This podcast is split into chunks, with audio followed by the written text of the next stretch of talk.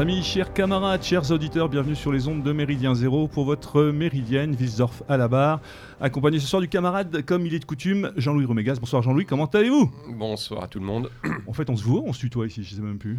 Ouais, C'est comme on veut. ouais, C'est ça la voilà. liberté, c'est Ouais. comme on veut, quand on veut. Alors on a la grande joie ce soir pour une émission euh, qui va se décliner euh, peut-être pas en plusieurs parties, mais le corps central de l'émission, je vais vous le présenter, mais on tenait quand même à, à deux- à évoquer deux sujets, deux sujets qui nous tenaient à cœur, notamment euh, la sortie du dernier numéro de Réfléchir et Agir. Et pour ce faire, nous avons la grande joie ce soir d'accueillir le camarade Eugène Crampon. Bonsoir Eugène. Bonsoir à tous. Eugène. Crampon qui nous manquait tant et qui est de retour. On peut même y mettre l'honneur et l'avantage. l'honneur et l'avantage. Je rappelle quand même pour les auditeurs que l'ami Eugène Crampon est quand même un des fondateurs de Méridien Zéro. On ne le dira jamais assez. Et ses collaborations euh, nombreuses et variées euh, ont su attirer un public. Et là, je pense que vous serez très heureux de le retrouver. Enfin bref, on abordera avec lui, bien évidemment, le dernier numéro de, de RA. Et nous avons aussi la grande joie, ça ce sera le corps de l'émission, euh, de- de- d'avoir avec nous euh, Stéphano. Bonsoir Stéphano. Bonsoir. Alors Stéphano qui a son accent charmant et chantant, euh, bien évidemment nous vient d'Italie et euh, l'idée c'était pas de faire une énième émission sur l'Italie ou sur, ou sur même si il en est une des émanations. C'était de faire un point avec lui un petit peu sur, euh, sur la situation politique italienne actuelle. Il est fin connaisseur euh, de la chose. Il est, euh, pour le présenter rapidement, c'est un jeune, mais il est militant de longue date et cadre euh, du mouvement Casapande. Il a été candidat dans le Val d'Aoste, si je ne me trompe, pour les élections européennes récemment. Exactement. Voilà. Et donc, euh, il nous, il- on pourra discuter un petit peu avec lui de tout ce qui se passe en Italie, entre euh, migration, Salvini, retour au pouvoir des uns, départ des autres, enfin bref, l'Italie dans toute sa splendeur politique. Ça permettra un petit peu de faire le tour et de faire un point nécessaire de, ce qui s'y passe. On, en a beaucoup parlé. L'importance d'un ministre de l'Intérieur qui faisait un peu la pluie le beau temps et qui aujourd'hui est dans une situation un peu inconfortable. Mais au-delà de tout ça, euh, son esprit d'analyse et de connaissance de la vie politique italienne nous permettra de peut-être mieux comprendre les enjeux et en tout cas les, arcanes, euh, les arcanes de, de- ce beau pays euh, qui nous est cher, et notamment avec nos camarades de Casapande que nous saluons bien évidemment, que nous saluons. Voilà, donc et euh, nous souhaitions avec Eugène démarrer cette émission bien évidemment euh, avec pour en, en rendre hommage à notre ami Roger Hollande qui nous a quittés récemment. Euh, Roger qui était un ami, un ami proche. Alors, loin de nous l'idée de faire un- une émission larmoyante, c'était juste comme des émissions ont été faites, notamment sur TV Liberté ou sur nos camarades de Coucou, mais donc on va pas faire une- un truc réchauffé, bien évidemment. Mais on tenait à signaler la chose, à lui rendre cet hommage, hommage que beaucoup lui ont refusé durant toute sa vie. Euh, et donc de ne pas faire une émission larmoyante ou tristounette. Roger nous aurait répondu euh, Vous faites chier, les gars, arrêtez de pleurnicher. Et c'est aussi une manière de, pour nous de lui dire eh, Écoute, Roger, on te salue, on, a profité de moments extraordinaires avec toi et euh, tu nous laisses ce témoignage, cet exemple de combat et d'engagement. Et euh, charge à nous de continuer. Nous étions un certain nombre à lui rendre hommage, notamment lors de, ses obsèques il y a bientôt euh, un peu plus de deux semaines. Un peu plus de deux semaines. Nombreux, il est parti comme il se devait. Il y avait beaucoup de camarades euh, et euh, une émotion certaine, bien évidemment, du monde, des gens qui sont venus parler de lui, des gens qui se sont retrouvés au-delà de son engagement politique. C'est aussi l'homme que nous saluons ce soir et avec Eugène, nous l'avons bien connu, surtout toi, moi aussi, mais surtout toi, et par ton intermédiaire, moi aussi. Je l'ai connu et nous avions à cœur de dire quelques mots à propos de Roger. Bah, écoutez, c'est vrai que le, départ de Roger nous a un peu euh, surpris. Bon, il n'était pas en santé euh, extraordinaire depuis quelques temps, mais enfin, c'était un peu brutal. Et bon, moi, ce que je veux retenir de lui, euh, au-delà de l'ami évidemment et de la peine, c'était vraiment l'homme de combat, un homme de combat par les armes autrefois dans la résistance en Indochine et en Algérie, et puis son combat politique qu'il a commencé vraiment depuis 58 en gros, jusqu'à son dernier souffle, puisque même encore le midi, euh, le midi, il est mort en soirée, mais le midi encore, il était avec des camarades, il faisait encore des projets euh, euh, pour le Cercle national des combattants, etc. Donc vous voyez, il a jamais, jamais, jamais dételé. C'est un exemple, c'est un exemple politique. Bon, je voudrais juste rappeler un peu son, parcours politique. hein. Il a été député en Seine-Saint-Denis de 86 à 88 dans une circonscription qui n'était pas facile, où il n'était pas facile de se faire élire, hein, dans la circonscription de Sevran-Stein. Euh, je vous raconte pas les conditions pour faire campagne là-bas. Là, il faut, il faut être courageux. Il ne faut pas avoir envie de reculer. Ça tombe bien, lui, c'était pas quelqu'un qui reculait facilement. Euh, il était conseiller régional en Ile-de-France, il a été vice-président du Front, et d'abord il était un des fondateurs du Front National historique en 72 avec Jean-Marie Le Pen. Et puis surtout, euh, dans les années, euh, même avant la fondation du Front, alors que tout le monde avait un peu posé le sac hein, suite, suite à, la campagne de Tixier-Vignancourt en 65, et eh bien c'est un des seuls sur Paris à avoir maintenu la flamme avoir essayé de rassembler du monde, des jeunes, etc., pour que le courant nationaliste continue à vivre sur Paris. Euh, alors il y a eu des histoires épiques en 68, etc. Sa célèbre photo quand euh, il, dirigeait le, comité des Sud-Vietnam, où il s'était fait triquer par les gauchistes, où ils l'ont pendu avec sa cravate, euh, voilà, où on le voit la célèbre photo, il a la tête en sang, etc. Bon ça c'était Roger, quoi. C'était un bagarreur dans l'âme, c'était un, c'était un teigneux, il lâchait rien, et donc jusqu'à son dernier souffle. Et c'est cet exemple-là qu'il faut avoir en tête voilà, on essaiera d'y arriver un peu à la cheville, ce qui va être compliqué vu son parcours, mais voilà, on va essayer de, on va essayer de maintenir. Et puis le meilleur moyen d'y rester fidèle, ben, c'est de continuer le combat et de jamais rien lâcher. Alors, pour euh, résumer aussi, comme tu l'as, tu l'as parfaitement euh, fait et dit, euh, Roger, tout d'abord, c'est une formation, c'est un ouvrier à la base, et c'est quelqu'un qui ensuite, ben, il part comme simple soldat en Indochine. Ah, il falsifie ses papiers pour partir, il a 16 ans et demi, vous vous rendez compte, 16 ans et demi, un gamin qui part dans la marine là-bas en Indochine Trois séjours Trois séjours, euh, dont deux dans les paras. Une enfin, il est grièvement blessé sur la rivière Noire. Hein. il prend des éclats de grenade dans la jambe, hein, ce qui fait qu'à la fin de sa vie, bah, les blessures ressortent toujours quand euh, la vieillesse arrive. Et euh, il avait du mal, il avait du mal à arquer. Hein. tu t'en souviens, samedi soir, on est allé manger chez lui. Bon, il avait du mal à c'était que c'était un peu difficile. Mais enfin, bon, il s'accrochait. Et puis, évidemment, il avait été aussi grièvement blessé en Algérie, euh, dans un corps à corps. Il avait pris une balle dans la tête, s'il vous plaît. Il nous avait montré sa casquette. Elle était mhm, aérée. Hein. il, y avait, euh, il, y avait, de quoi respirer. Il y avait de quoi respirer. Quoi. Bon, évidemment, ça n'avait touché aucun organe vital. Mais enfin, euh, voilà, c'était un homme de combat. Quoi, hein. Donc, l'Indochine, l'Algérie, les combats pour le Sud-Vietnam. Dès sa sortie de prison, parce qu'évidemment, il avait fait 4 ans. 4 ans. de prison ouais, pour l'OAS. tout de suite, la première chose qu'il fait, il s'engage dans le service d'ordre du, du comité cours pour les présidentielles en 65. D'ailleurs, il anime, c'est lui qui anime la tournée des plages. Euh, Tixier avait fait une tournée des plages euh, de, Dunkerque à, Menton avec un chapiteau chaque ville. Chaque soir, euh, il faisait un meeting sur différent dans ces villes. Il a refait ça d'ailleurs, Roger, en 88 pour les présidentielles avec Jean-Marie Le Pen. je m'en souviens à l'époque, j'avais été le voir, j'étais gamin, j'avais été le voir dans un meeting à côté de Perpignan. C'était au Canet Plage la station balnéaire où autrefois la famille Brasillac et Bardèche se réunissaient.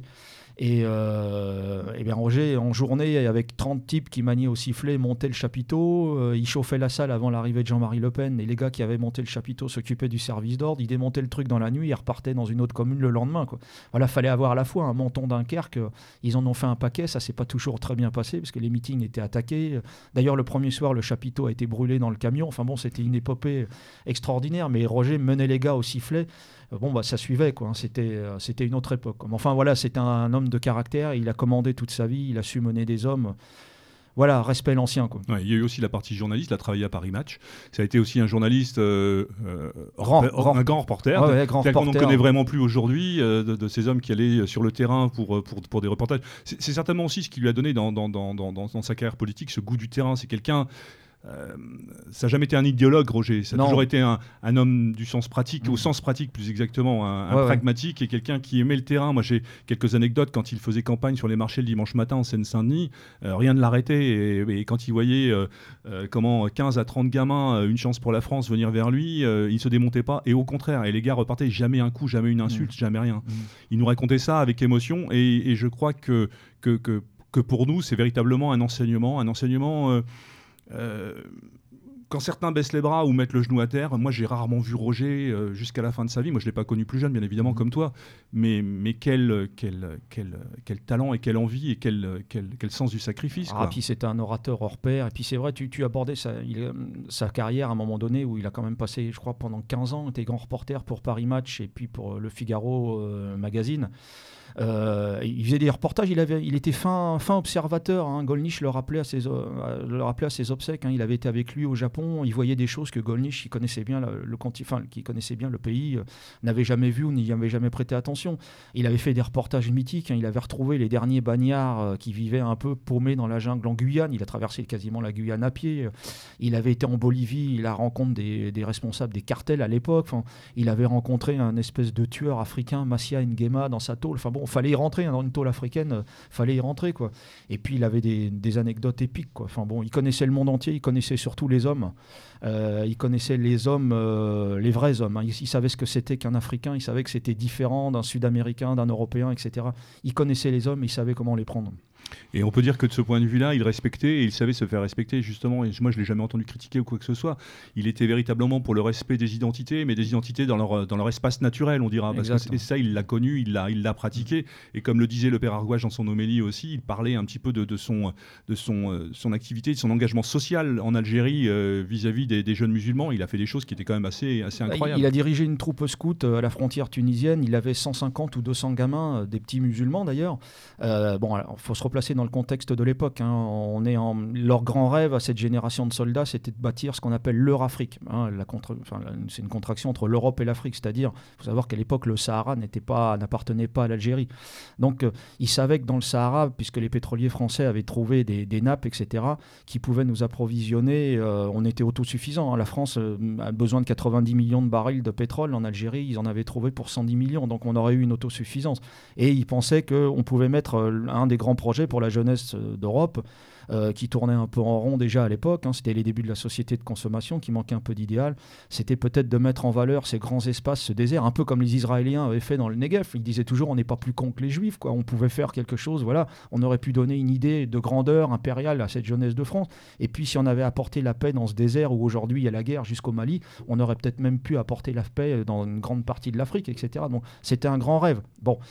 Est-ce que ça aurait marché, pas marché J'en sais rien. Je connais pas la fin du film. Enfin, si, maintenant on la connaît. Mmh. Mais bon, mmh. euh, c'est une autre époque. Mais enfin, tout ça pour dire qu'il s'occupait, il s'occupait de la jeunesse, de ses, de ses gosses. Euh, il a jamais eu de problème avec eux. Il les faisait défiler. À l'époque, les jours de repos à l'école, c'était le jeudi. Il les faisait défiler. Là, ils étaient le, en chemise, en scout. Sur Roger, c'était un grand scout. Il était fidèle à sa promesse au scout toute sa vie. Hein. C'est aussi ça, le fond de son engagement. Le scoutisme est l'idéal des paras. Et donc, euh, il a jamais dételé. Ça a toujours été ça, un peu le fil rouge de son, de son combat, la fidélité à ça. Et donc ces gamins, il les faisait défiler dans la ville euh, en chemise de scout avec le patch France sur l'épaule, etc., en chantant des chants para, etc. Et il n'a jamais eu de problème avec eux. Et d'ailleurs, quand il est rentré dans la clandestinité, ce sont ses gosses, ces petits musulmans qui avaient 15, 16, 17 ans, euh, qui ont protégé sa femme et sa fille, etc. Donc euh, vous voyez, il ne faut pas être trop manichéen non plus. Quoi. Mhm. Et bon, le, le, le, Front National, on connaît un petit peu l'histoire. Il le quitte, il le quitte. Mais moi, je, enfin, il n'y a pas d'animosité. On l'a bien vu d'ailleurs aux obsèques. il y avait, il y avait des gens qui venaient d'horizons, enfin, dont le creuset, je dirais, les fondamentaux étaient ceux du Front National, et tout le monde se retrouvait autour de Roger. Ça prouve bien que c'était quand même quelqu'un, au-delà de son charisme naturel, qui savait fédérer et qui restait un repère, en tout cas une référence pour, pour la plupart de de, de personnes du même âge, je pense notamment à Jean-Marie Le Pen, mais, mm. mais de, de, gens plus jeunes. Euh, moi, je, voudrais juste insister pour terminer cet hommage à Roger, c'est parler en deux mots, dire deux mots du CNC, qui était véritablement son bébé, euh, les cadets de la France, la troupe scout qu'il avait créée à une époque et qu'il a recréée récemment, et tu es bien placé pour, pour, pour en parler.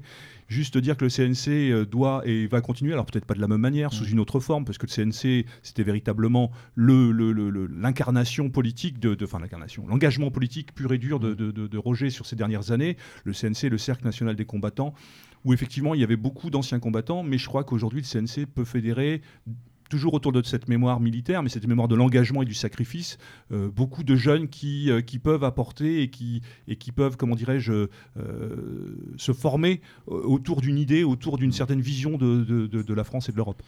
Ah, effectivement, il avait toujours, il misait toujours sur la jeunesse. Il disait bon, nous maintenant, on est des vieux, on a 80, 90 ans. Bon, il est décédé, il avait 91 ans, Roger. Hein.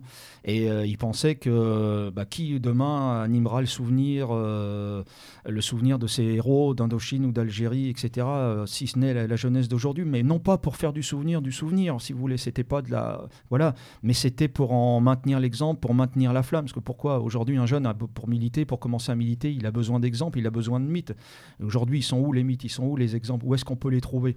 Euh, C'est peut-être la dernière génération qui a créé, qui a été une fabrique de héros. Avec un grand H. Cette génération-là aujourd'hui n'existe plus ou tout du moins la France n'est pas capable de donner à sa jeunesse un, héros, des héros ou des idéaux.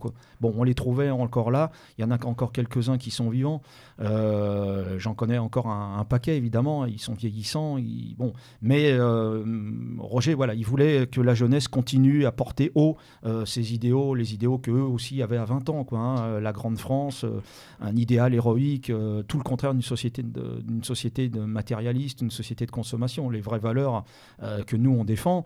Euh, quelles que soient nos, opinions, quelles que soient nos différences, c'est pas pas l'argent qui nous amène l'amitié de quelqu'un, c'est pas l'argent qui achète la camaraderie, etc.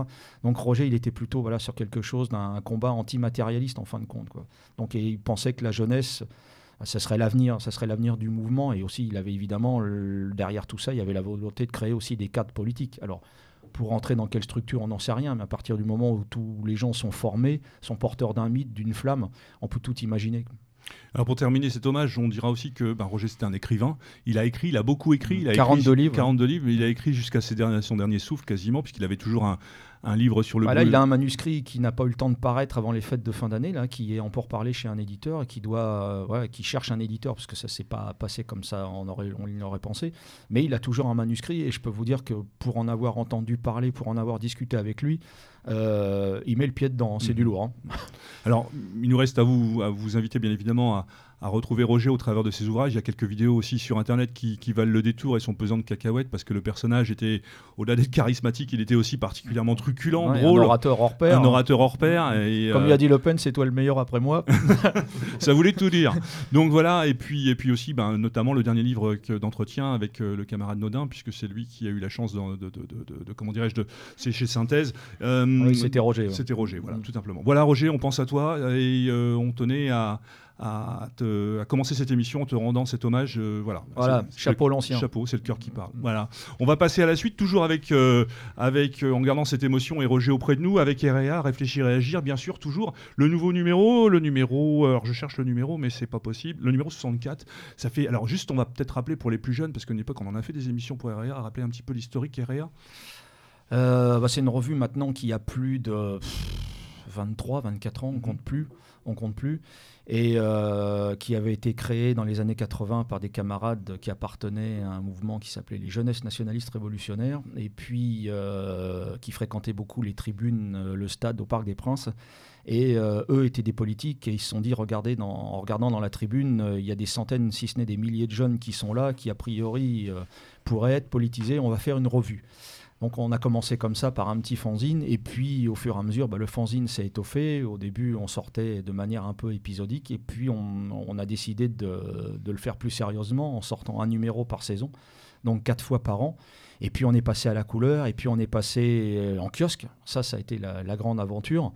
Euh, et donc évidemment, maintenant, on a trouvé écho auprès d'un public un peu plus large, un peu moins discrétionnaire. On est à partir du moment où on est diffusé en kiosque, par définition, on sort des catacombes.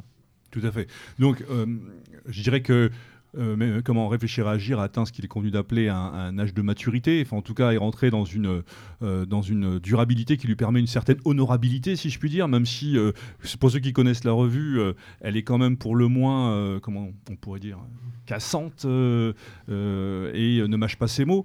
Mais euh, radical déconnante? Voilà, radical déconnante. Bravo, merci. Je ne pouvais pas me trouver et avec des invités qui ont par ce, comment dirais jalonné les différents numéros depuis le premier, qui laissent quand même sous-entendre, entendre quand même un certain respect et parce que EREA a toujours été su chercher des, invités de, connus, des gens qui se sont livrés et qui n'ont jamais eu peur de la, de la langue de bois et, et, qui ont répondu présent pour venir discuter dans la revue. Alors c'est de plus en plus compliqué, mhm. étonnamment. Hein, c'est bizarre dans un pays qui affiche haut et fort, haut et clair, hein, la liberté d'expression, la liberté de ton. Euh, ça nous arrive. De moins, de moins, en moins.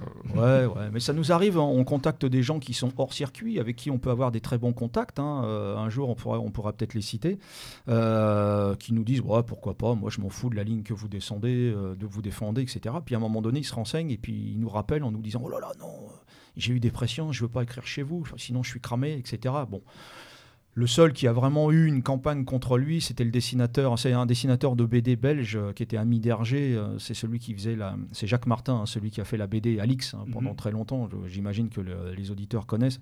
C'est le seul vraiment qui a eu une campagne contre lui. Bon après, euh, certains se sont exprimés dans nos colonnes, ils ont eu deux trois crachats. euh, voilà, bon, ça, part- ça, ça participe de l'honorabilité.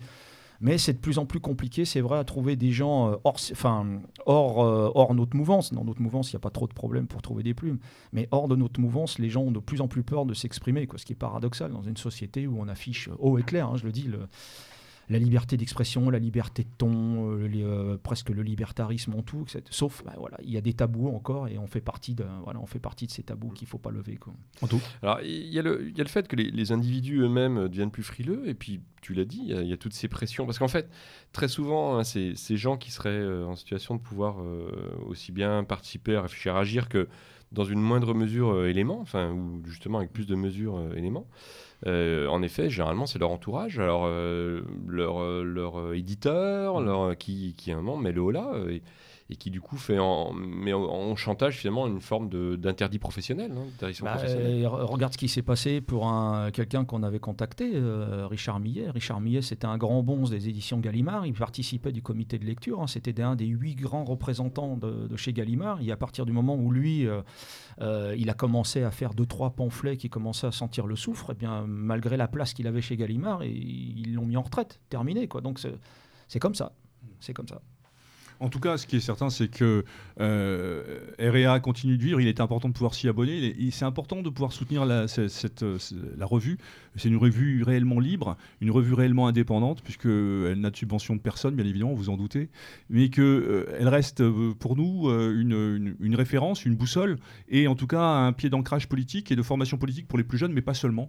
Euh, je crois que c'est important de le rappeler. Donc REA, c'est 4 numéros par an, à peu près. Oui. C'est ça, je chaque crois. saison, Chaque ouais. saison, avec Ouais. euh, régulièrement des hors-séries. On y retrouve des, analyses politiques, bien évidemment, des chroniques de livres, mais également toute une partie culturelle qui est euh, gérée par l'ami Gillette, que nous saluons, euh, que nous saluons euh, à ce micro. Le dernier numéro donc, vient de sortir, le numéro 64, comme je vous le disais, avec un, un dossier central, puisqu'il est la revue est toujours, euh, chaque numéro est, est, comment dirais-je, organisé autour d'un dossier. Là, c'est sommes-nous entrés dans une société totalitaire? Poser la question, c'est bien, évidemment y répondre. Et vous retrouverez également euh, des interviews euh, vraiment bien, bien ficelées bien torchées, comme il est coutume de dire. On retrouve notamment Maître Delcroix, qui était venu à ce, à ce micro, Jérôme Bourbon également, et puis pas mal d'analyses Oui, diverses et variées. Maître Bono, l'avocat Oui. des nationalistes, ouais. voilà. Donc, oui, oui, on a voulu aller voir, on, on a voulu aller voir un petit peu où en étaient les affaires judiciaires d'aujourd'hui. Euh, et donc, euh, Maître Bono nous dit clairement, euh, bon, bah, aujourd'hui, un nationaliste qui se retrouve devant un tribunal n'a quasiment aucune chance de gagner. Quoi, hein. Mhm. C'est à moins d'avoir un défaut de procédure ou quelque chose comme ça, mais il pourrait faire la plus belle plaidoirie. Euh, la plus belle plaidoirie du siècle, c'est compliqué hein, quand le parquet poursuit ou quand il y a toute cette génération d'avocats, il en parle Delcroix, hein, euh, qui n'ont pas connu ce que était la liberté d'expression avant la loi Pleven ou évidemment avant la loi Guesso. Euh, Aujourd'hui, ils sont tellement terrorisés ou ils sont tellement pourris, enfin ils ont tellement l'esprit pourri par le droit de l'homisme, l'antiracisme, etc., que c'est quasiment euh, impossible que ces gens-là relaxent un camarade quand on se retrouve devant les tribunaux. C'est très rare. Voilà. Oui, puis, puis Pardon. je- bon, je pense- enfin, pour le coup, Maître Delcroix l'a dit depuis longtemps. On, on est passé d'une justice basée sur, euh, sur la, la preuve, hein, sur euh, en gros un, un droit positif, à, à une justice qui, qui est basée sur l'intentionnalité et à un moment sur une, une subjectivité pure. Et à ce petit jeu-là, en effet, c'est nous. euh, Oui, c'est à toi d'apporter la preuve que tu Voilà. n'avais rien dans la tête. Par exemple, je, je prends, voilà, c'est le- cas fréquent, une altercation entre deux, automobilistes, deux automobilistes, un Européen et un divers sud. Bon, il suffit que l'Européen mette un bourre-pif au divers sud euh, et que l'autre est blessé et porte plainte. Il faudra non seulement, on va juger le coup, mais on va juger aussi l'intentionnalité du type. Est-ce Ouais. que derrière tout ça, il n'avait pas des idées politiques qui faisaient qu'il l'a fait intentionnellement ou c'était voyez, il y a tout un, on- c'est un peu, euh, c'est un c'est- peu le procès de Jeanne d'Arc. Est-ce que vous étiez en état de grâce quoi avant de commettre l'acte? C'est même pire que ça, puisque euh, j'ai vu récemment que dans une altercation euh, du même ordre entre deux Européens de souche, euh, ben, tribunal, nanana, et un des deux avait un passé nationaliste et un engagement nationaliste, et ça a été considéré comme circonstance aggravante. C'est dire, c'est dire où nous en sommes. Bref, on va pas vous détailler le numéro de REA parce que ça n'a pas beaucoup d'intérêt. C'est à vous, enfin si, ça a de l'intérêt, mais c'est surtout l'intérêt, c'est que vous puissiez l'acheter, vous le procurer, vous y abonner et, euh, et le lire par vous-même. Juste vous dire qu'il y a un site internet, euh, bien évidemment, réfléchiréagir.com. en un seul mot. Vous pouvez vous procurer le dernier numéro, vous y abonner et vous procurer des numéros plus anciens. Voilà, la balle est dans votre camp. À vous de, à vous, de vous lancer. C'est important pour nous de reparler, de réfléchir et agir. C'est une revue qui nous tient à cœur. Euh, avec Méridien Zéro, c'est un peu le même combat, c'est même quasiment le même combat. Donc euh, il était important aujourd'hui de rappeler l'existence de cette revue et de ce dernier numéro. Eugène, un mot non, non, je te remercie. J'incite vraiment les gens, les auditeurs de Méridien Zéro qui ne connaîtraient pas encore, ben, d'acheter ou de s'abonner, nous donner un coup de main, parce que vous, vous doutez bien qu'on n'a pas de subvention et que euh, l'abonnement, c'est quand même l'acte militant le plus, le plus concret et qui nous aide le plus. Mm. C'est encore mieux que de l'acheter en kiosque. D'une façon générale, hein, de toute façon, tu, disais on n'a pas de subvention, bah, non, euh, en effet, le, mais c'est le prix de la, liberté. La presse, voilà, c'est le prix de la liberté. La presse euh, nationale, au sens très large, et quand je dis au sens très large, c'est vite fait, hein, ça tient sur les doigts, sur une main de lépreux. En gros, on a réfléchi à agir, on a élément, on a présent, on a Rivarol. Euh, pour l'essentiel. Hein. Euh, bah voilà, tout est dit. En fait, ces titres-là, ils, ils, vivent grâce à leurs lecteurs, grâce à leurs abonnés. Il n'y a évidemment euh, aucun, aucune subvention qui, qui, ne vient de l'État, du, du, Centre national du livre ou de la presse, etc. Et mm, quand bien même, si on n'est pas toujours d'accord avec ce qui est écrit, le, minimum, c'est quand même d'aider à, faire vivre ces, revues. Bah oui, sinon, faut pas se plaindre. Allez par exemple, euh, si vous prenez de temps en temps euh, l'avion ou aller dans une gare, aller dans un relais H, voir ce qui existe en termes de presse et regarder l'existence que notre courant d'idées peut avoir. Rien, on pèse rien. Même les gauchistes, ils ont des feuilles qui sont distribuées en grand nombre, ou, ou même les canards anarchistes ou les canards décroissants, etc. Ils ont tous leurs canards qui passent en kiosque, etc. Ils arrivent à faire vivre leur presse. coisa. Bon, j'estime que le minimum pour un hmm. nationaliste, pour un militant identitaire, bon, qu'est-ce que c'est que 26 euros par an quoi? C'est le prix de deux ou trois paquets de clopes. Quoi. Donc il faut savoir ce qu'on veut. Quoi. On rappellera, pour, euh, si, si, besoin était, que pour citer le, journal communiste L'Humanité est aujourd'hui le journal le plus subventionné de France. Quoi. Trois quarts de, du financement, c'est l'État qui lui file. Quoi. Ça donne la mesure du truc. Bon, après, ça correspond à, une, euh, un vieux mot d'ordre léniniste, hein, qui était euh, la première chose à faire pour un, groupe politique, c'était d'avoir sa presse, c'était d'avoir son journal. Alors évidemment, on parle là des, des années 10, des années 20, euh, où en effet la presse était le, médium euh, privilégié, celui qui, permettait de, diffuser ses idées, etc. C'est vrai qu'aujourd'hui la, situation a un petit peu changé. Mais bon, au final, tu as raison, Eugène, hein, lorsqu'on regarde un kiosque, et pour l'instant, euh, et encore pour quelques années, les kiosques existent, les gens y vont, bah, en effet, on s'aperçoit qu'on est sur une, situation très fou. Bon, ben voilà, vous savez ce qu'il vous reste à faire, chers auditeurs. Euh, voilà, réfléchir, réagir, vous tend les bras. Et euh, on ne pouvait pas mieux faire aujourd'hui que d'inviter Eugène pour en parler. Ah, c'est le prix de la liberté d'expression aussi. C'est vrai que, bon, euh, des fois, c'est un peu pénible, mais le fait de ne pas avoir de subvention, c'est le prix. en plus, on n'en vit pas. pas. On n'est pas un canard qui sort de manière hebdomadaire comme, comme Rivarol. Là, Jérôme, lui, il a vraiment besoin d'avoir un encore plus de monde. Quoi. Nous, on n'en vit pas, on est, des, on est des militants, on est des bénévoles, euh, voilà quoi. Mais si le prix de l'indépendance, euh, ça nous permet d'écrire des choses qui peuvent foutre euh, la jaunisse au rabbin de Paris, on va pas se gêner. Quoi. Gardons notre indépendance. C'est clair. Une petite cramponnade, il y avait longtemps. ça nous manquait.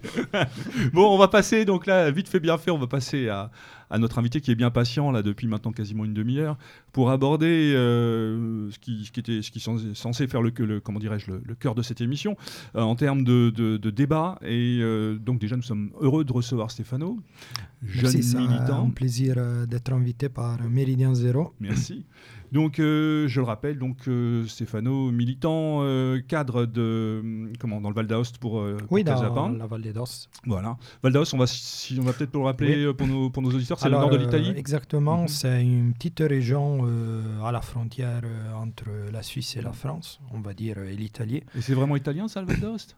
Oui, alors techniquement, ça a toujours été italien.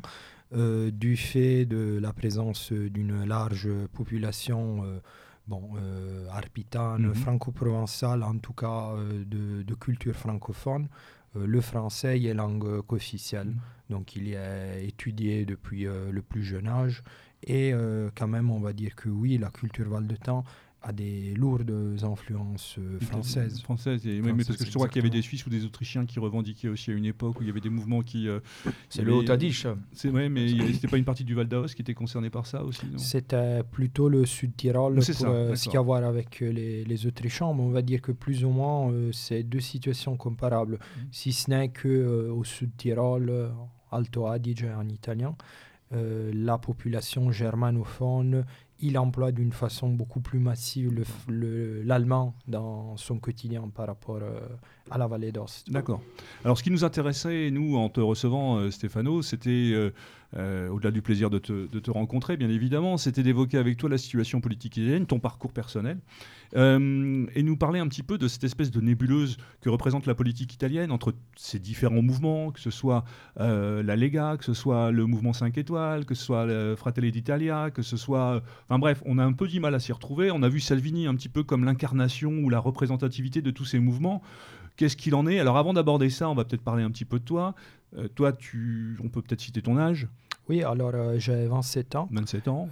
j'ai commencé à militer désormais ça fait plus de 10 ans, mhm. puisque à l'époque euh, j'avais à peu près 15-16 ans, euh, avec euh, des jeunes qui à l'époque ils étaient, ils étaient d'idées plus ou moins liées à ce qu'on pourrait appeler la droite sociale mhm. et qu'ils étaient clairement en froid avec l'évolution. notamment avec la fusion entre Allianza Nazionale et Forza Italia dans le mhm. peuple de la liberté à l'époque bah, disons, ça avait provoqué euh, du couac euh, dans, dans, ce milieu. Et euh, on, on, avait fait connaissance et après une petite année d'activité dans les lycées pour défendre nos engagements, on a adhéré à Casa Pound, qu'à l'époque de mouvement, on va dire, surtout romain, il est en train C'est ça, parce que nous, on connaît surtout Casa Pound sous le prisme romain, mais Casa Pound est aussi présent dans énormément d'endroits aujourd'hui en Italie. Donc si je résume un petit peu, toi, dans ton engagement, c'était un engagement euh, politique, une sensibilité politique, mais dans le cadre euh, étudiant, enfin lycéen. Et ensuite, les rencontres euh, se sont faites comment Comment la, connaissance de Casapand a pu germer sous cette forme Disons que nous, on était déjà en groupe que plus ou moins, on pouvait, avec les départs, les nouveaux arrivés, évidemment, que ça a resté, si on veut, ce qui était le noyau fondateur de la section Val de de Casapound. Ce qui s'est passé, c'est que tout simplement, euh, on était des jeunes qui cherchaient de l'air pur, euh, que quand même on avait une certaine sensibilité, certaines idées, mais qu'on avait de plus en plus du mal à être refermé dans la politique, euh, on va dire, dans les mouvements de jeunesse des partis électoraux. Et des gens ont suivi l'expérience de Casapond avec énormément d'intérêt et, et par, pour des raisons politiques, mais même pour des raisons d'ordre, on va dire, métapolitique, culturel. Par exemple, je me rappelle à l'époque Zeta Zero Alpha. Mhm. Ou, euh, bah, par le exemple, groupe euh, musical de Gianluca. Mhm. ou, par exemple, Radio Bandiera Nera mhm. aussi, euh, avec laquelle bah, c'est nous avions plus partenariat. Voilà, sur Radio Bandiera Nera que j'ai pu, pu vous écouter les premières fois. Et donc, ça, ça crée une dimension d'ordre culturel, politique, esthétique aussi, qui avait une forte capacité d'attraction avec nous, sur nous enfin. Et donc, euh, ce qui s'est fait, c'est que le groupe, simplement, on a évidemment reçu de l'aide, des bons conseils, parce qu'on était vraiment une bande de gamins. C'est-à-dire que le plus vieux d'entre nous, il devait avoir 19, 20 ans. Mhm. Et euh, bah, on s'est, comment dire, retroussé les manches, on a commencé à militer avec euh, Casa Pound. Bon, évidemment, euh, ça, maintenant, en regardant à rebours notre chemin sur Aoste, on a fait quand même un long chemin parce que je me rappelle de quand on commençait à militer, on était vu un peu comme un ovni. C'est-à-dire que les gens, ils se disaient oui, mais vous vous, vous dites fasciste parce que bah, par exemple, nous, une chose que Casapond il a toujours fait, c'était comment dire, de éviter de se mettre dans des définitions extrême droite, droite mhm. sociale, identitaire ou tout ça, et de se réclamer à ce que nous, on, on pense, c'est la meilleure façon de nous définir. Donc euh, déjà, ils étaient là, ils disaient, ah mais euh, vous êtes fasciste, mais comment ça se fait que vous êtes pas euh, vous avez des groupes de rock, vous faites beaucoup d'actions sociales, parce qu'après, ce que nous attirait beaucoup aussi dans les débuts de Casapound, c'est aussi euh, cet engagement euh, concret, fort dans tout, ce qui est, dans tout ce qui est social. Dans le sens, évidemment, la question de l'immigration, surtout dans les dernières années en Italie, il a pris une importance encore plus grande. Bien sûr. Mais il ne faut pas oublier que notre lutte, à côté évidemment de cela, c'était aussi pour les Italiens dans leur vie quotidienne, donc avec des batailles comme le droit à la propriété immobilière, ça en lutte contre par exemple et le système des HLM et celui de l'endettement causé par des, des, prêts immobiliers à taux d'usure, parce que pour nous la maison c'est l'endroit, le strict nécessaire pour le développement de la famille. De la famille. Mhm. Donc notre symbole aussi, c'est Tortue, parce qu'il porte sa maison avec elle. Bah, tout cela faisait que on a été vus comme euh, des ovnis, dans le sens qu'ils ne comprenaient pas si on était, euh, on va dire, des gens de droite qui se faisaient passer pour des gens de gauche, des, des gens de gauche qui avaient une esthétique de droite. Oui, ça brouille pour le moins les cartes euh, politiques traditionnelles. Exactement. Et puis, par contre, il y a une évolution. évidemment, il y a eu un long travail, mais là, par exemple, on a un élu au conseil municipal que, évidemment, c'est quand même, on va dire, euh, un bon résultat pour, euh, si on pense qu'on était considéré comme une bande de, on va dire, presque une bande de gamins qui mhm. jouaient à la guerre des boutons mhm. avec euh, les antifascistes. Je parle du contexte d'Aoste, mhm. que c'est quand même, je le rappelle, une petite ville de 30 000 habitants. Et notre, comment dire, notre militantisme, notre projet politique, qu'à la base, on va dire, il y avait toutes les conditions pour qu'il échoue, parce que déjà, grande part de la population n'est pas, on va dire, euh, ne se considère pas comme italien de souche. C'est une région euh, que, bon, maintenant ça a changé, mais qu'il a été toujours été assez riche pour le mhm. contexte italien. Et c'était une petite ville assez calme. Bah, le projet, comment dire, euh, a bien fonctionné. On a su fédérer autour de nous euh, un bon nombre de jeunes. On a su lancer différentes euh, actions sociales. Euh, et là, justement, on a un élu, ce qui nous a permis de comment dire, d'avoir notre voix aussi dans, le conseil municipal. Et c'est quelque chose d'important. D'accord. Donc, il y a eu cette, euh, euh, comment dirais-je, cette, attractivité naturelle avec Casapande. Les choses, j'imagine que vous êtes retrouvés naturellement, comme tu l'expliquais. Exactement. voilà, aujourd'hui, il n'y a plus d'ambiguïté, il n'y a pas. Euh, c'est Casapande. On ne peut pas dire. Enfin, est-ce qu'il y a encore des volontés de, marquer des choses un petit peu différentes ou on sait que parfois ça peut être la même chose en province par rapport à Paris. Est-ce que l'attractivité ou la relation avec la capitale, c'est en termes de comment dirais-je d'expression politique ou d'identification politique Est-ce que ces fois c'est pas un petit peu difficile, surtout quand on vient d'un mouvement qui, qui, qui, qui, avait son essence propre et son origine propre Oui, alors on va dire que bien évidemment, euh, surtout au début, euh, ce qui était Casaponda Roma, évidemment, il jouait énormément, euh, surtout on va dire à niveau médiatique. Mhm. Mais ce que a bien réussi comme procédé, et ça dans plus ou moins dans toute l'Italie, mhm. évidemment avec euh, plus, plus ou moins de succès, mhm. mais c'était vraiment de chercher d'adapter euh, le projet à ce qui est la réalité locale. Parce que, bon, là, je vais dire une évidence, mais on ne fait pas euh, politique dans un quartier périphérique de Rome de la même façon euh, que dans une petite ville euh, bourgeoise euh, parmi les Alpes. Il faut s'adapter. faut s'adapter. Mm. Mais ce que, en général, ça, comment dire, ça fait aussi une autre force dans l'implantation, c'est vraiment à l'intérieur du panorama historique de la droite. Bon, ce terme-là, elle ne nous plaît pas, mais je vais mm. l'utiliser, de mm-hmm. l'extrême droite italienne.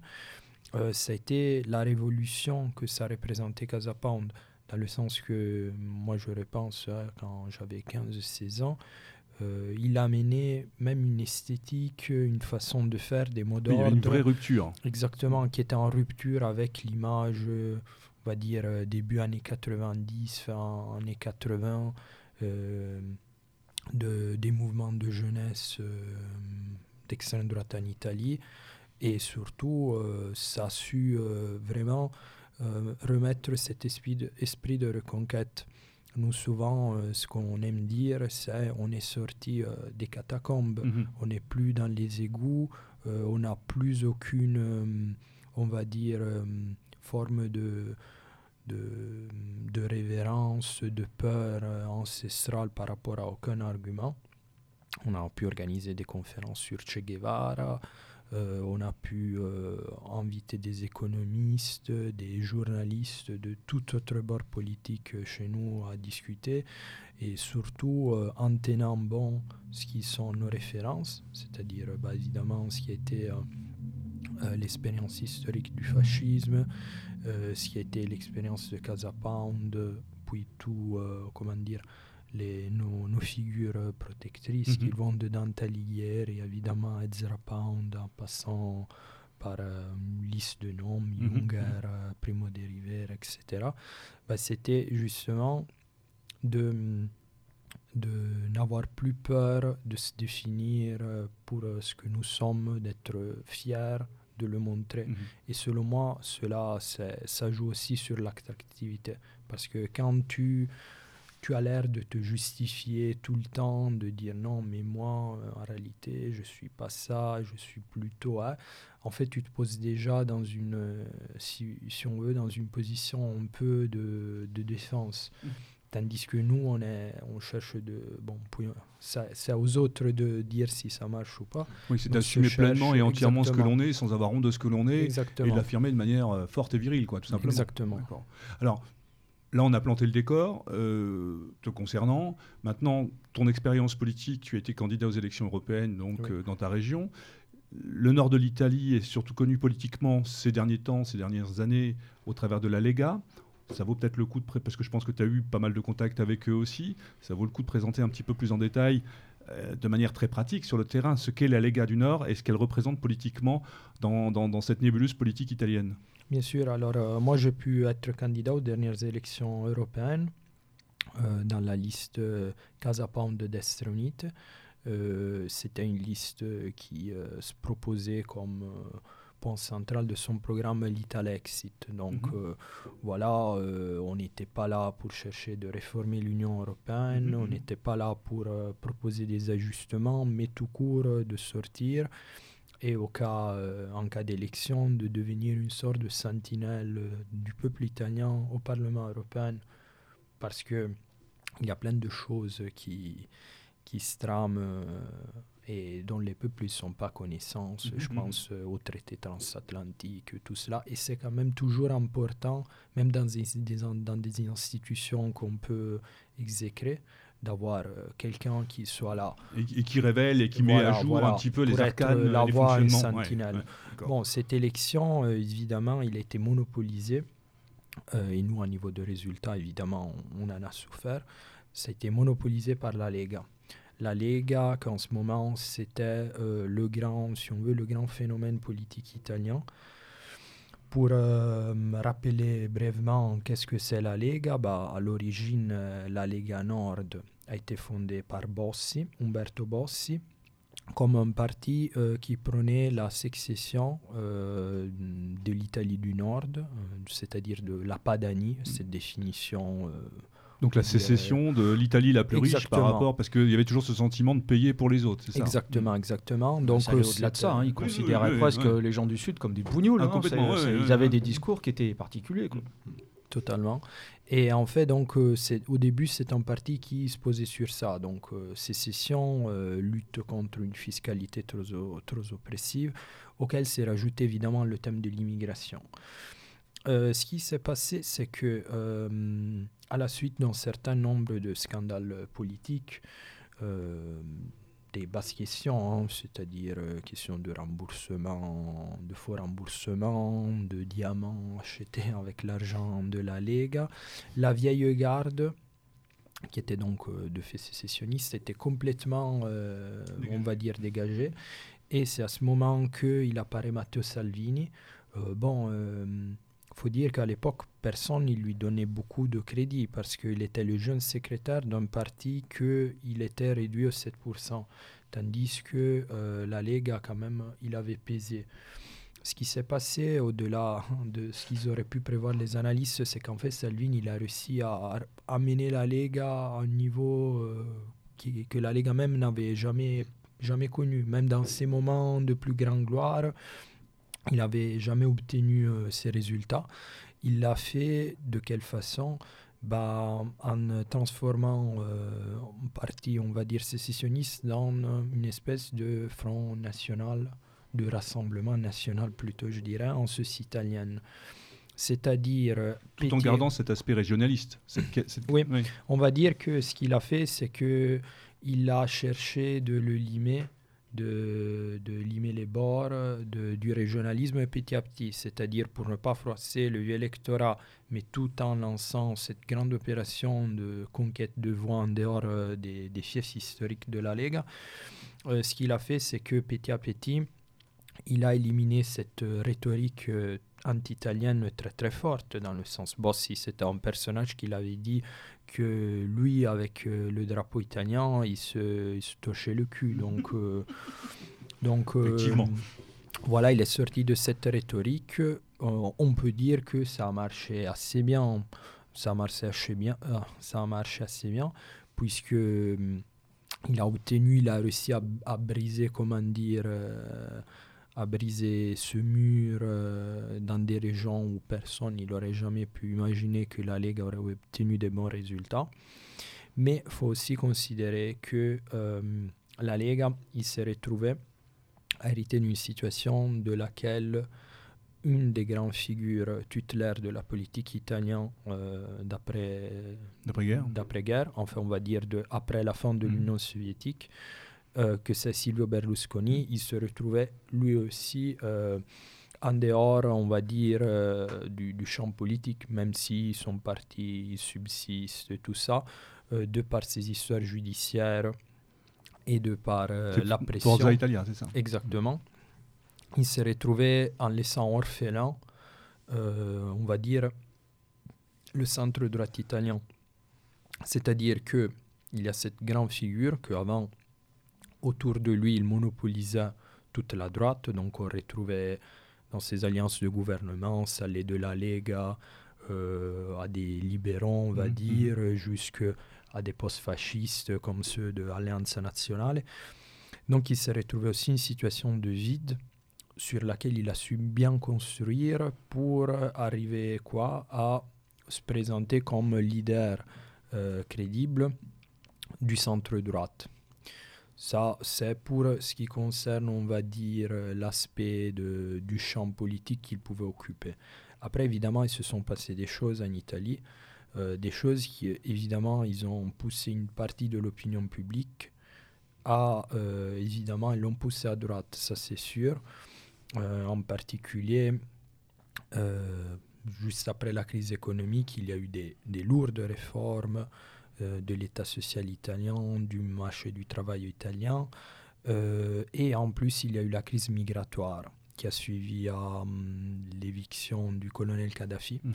que donc il a fait que dans un délai de temps assez court, euh, une énorme quantité de, on va dire, jeunes gens d'origine plutôt subsaharienne, parce que puis ou, ou nord-africain, Mhm. puis c'est ça la réalité des faits, il s'est retrouvé en Italie, euh, dans un pays qui déjà euh, il se retrouve dans la situation dans laquelle il y a beaucoup de jeunes Italiens qui partent à l'étranger puisqu'ils n'ont pas des conditions euh, de travail euh, qui jugent dignes. Et de l'autre côté, euh, avec ces mêmes euh, immigrants, euh, ces mêmes clandestins, euh, qu'ils ne, ne voyaient pas dans l'Italie autre chose que un point de passage mhm. avant d'aller dans le reste de l'Europe. Ça s'est pas passé comme ça. Et donc, euh, on- les Italiens, ils ont vu, mais au fil des jours, euh, leur ville se remplir de jeunes hommes, euh, comment dire, en âge entre euh, 18 et 25 ans maximum, sûrement pas des familles en train de fuir de la Mhm. guerre, sans aucune perspective, ni possibilité, ni même, je dirais, volonté de, De s'intégrer. Mhm, mhm. Cela dans un délai de temps très court. En même temps, euh, on a vu que l'Union européenne ne faisait euh, strictement rien. C'est le qu'on puisse dire, c'est qu'ils ont laissé l'Italie voilà. se démerder euh, avec le problème. Exactement, exactement. Euh, ce qui a fait que dans la population, ça a causé une réaction assez forte. Parce que quand même, déjà, bon, je pense à une différence avec la France. Si en France, on voit comment dire que l'immigration, c'est pas un phénomène euh, très récent, c'est-à-dire euh, ça dure, euh, on peut dire, massivement de l'après-guerre. L'Italie, jusqu'aux années 80, c'était plutôt un pays d'immigration. Donc les Italiens, ils étaient plutôt habitués à partir. même, on a eu évidemment, années 90, 2000, l'arrivée d'immigrés.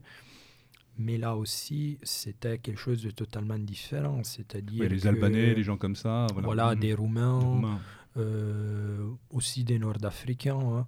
mais c'était plutôt des familles ou des personnes qui venaient travailler, après elles faisaient venir leur famille et tout ça. Là, on a vraiment euh, eu, comment dire, une, un flot, euh, ininterrompu et, et conséquent de, de, jeunes gens. Et cela, évidemment, enfin Évidemment, puis les gouvernements précédents, euh, ils ont cherché de dire que ce n'était pas un problème, que en réalité tout allait bien, mais enfin, je veux dire, s'il pleut, on peut dire aux gens qu'il y a le soleil, à un moment, euh, ils vont quand même se poser des questions. Euh, un peu le même discours que ce qu'on pouvait avoir en Allemagne avec Merkel à l'époque aussi. Exactement, exactement. Et donc cela a fait que ça s'est créé quand même un gros espace politique que Salvini, il a su jouer là-dessus. Il a su jouer là-dessous. Mm aussi sa façon de se poser, de manier les réseaux sociaux, euh, les nouvelles technologies. Euh, bon, puis oui, une, certaine, une certaine intelligence politique, on va dire pragmatisme. Ça, et, euh, Bon, puis à, moi, par exemple, après un moment, ça me donne presque des réactions allergiques parce que le voir tous les jours mhm, mhm. avec son pot de Nutella, mhm. salut les amis, je mange du Nutella, je fais ça, je mange un pizza, un mojito. Bon, mais, mais ça marche bien. Il a su établir un lien, on va dire, direct entre lui et une, partie de, une grande partie de l'électorat. Euh, il a su aussi par euh, son style, euh, comment dire, volontariste presque, on va dire, de, dans sa brève expérience de gouvernement, il a su, comment dire, créer encore plus de... de réunir encore plus de gens autour de lui. Mhm. Puis après, une fois qu'on a dit cela, évidemment, Salvini, il a, il a eu le mérite de soulever certaines questions. Euh, le problème, c'est que euh, son parti, son mouvement politique, il reste un mouvement politique dans la grande majeure partie des cadres libéraux. il reste un parti qui n'a pas voulu ou n'a pas eu le courage de se poser en rupture avec les institutions européennes. Euh, souvent, il y avait eu des grands, comment dire, il y a une période où à des grands, euh, pas débats, je dirais même euh, confrontations assez houleuses, je pense avec le président français mhm. Emmanuel Macron ou avec Juncker et tout cela, il y a eu des moments dans lesquels ils se sont dit des mots assez forts, mais après cela n'a suivi rien de, il n'y a rien de pratique. Oui, on, a eu l'impression par moments qu'il y avait un peu, on, voyait arriver dans les pays latins un petit peu la situation euh, qu'on pouvait voir un peu dans les pays de l'Est avec des gens comme Orban ou, en Pologne ou autres. Et en fait, c'était pas du tout le cas. Donc, pour résumer ce que tu dis là, c'est qu'en fait, euh, la Lega, c'est un mouvement euh, euh, qui a été sécessionniste à une époque, plus ou moins régionaliste après, qui en fait est rentré dans le jeu classique des institutions politiques, qui, s'est identifié, enfin qui représentait, une, on va dire, une frange plutôt centre-droite, et que les événements ont poussé un petit peu une forme de radicalisation en utilisant, on va dire, un discours populiste au sens, au sens pas vraiment gratifiant du terme. Exactement, exactement. Disons que si la Lega, il a su bien, comment dire, mettre son électorat et ses militants en formation de guerre au sujet du terme du sujet de l'immigration. De l'autre côté, euh, ils n'ont pas su. Euh, bon, puis euh, moi je pars de l'hypothèse qu'ils sont en bonne foi. Peut-être ils étaient en mauvaise foi du début, et, mais ça, ça je ne peux pas vous, leur dire, mhm. vous le dire moi. Mais ils n'ont pas su comprendre que, évidemment, dans le sens où on veut contrôler les frontières, mais tant qu'il y aura Schengen, de quel contrôle on parle?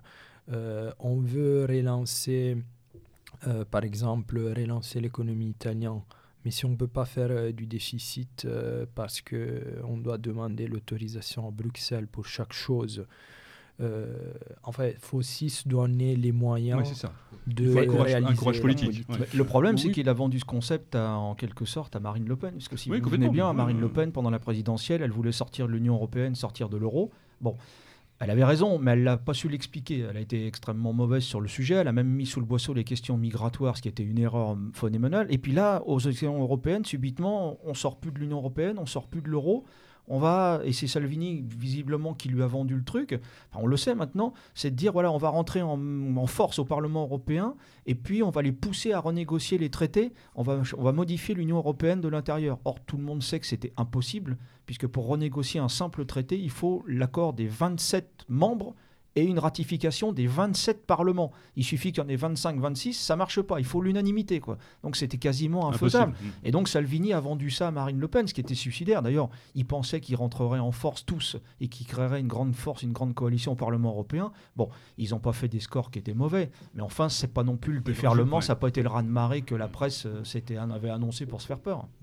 Est-ce que, est que tu, tu validerais le, le fait, Stéphano, que finalement le, la Lega est quand même totalement compatible avec le système tel qu'il est, euh, à la fois donc dans ses choix économiques euh, sur le libéralisme et puis en gros le, fait de rester dans l'Union européenne, sur le plan international aussi, puisque Salvini a eu quand même des, déclarations euh, tapageuses par rapport à Israël en particulier.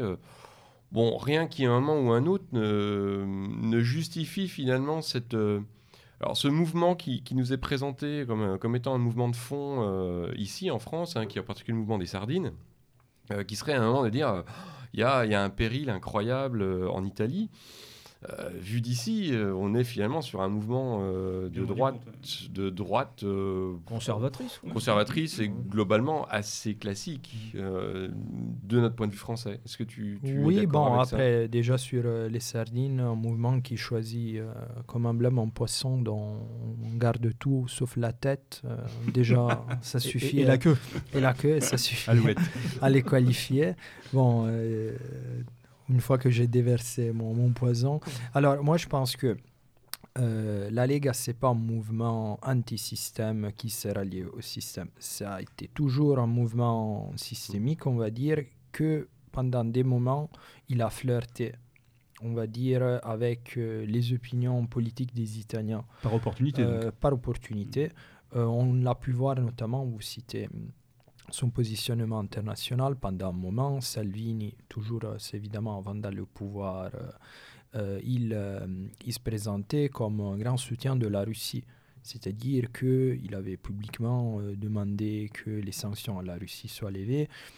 il affichait en, certains projeté avec des personnages de personnages de la politique russe.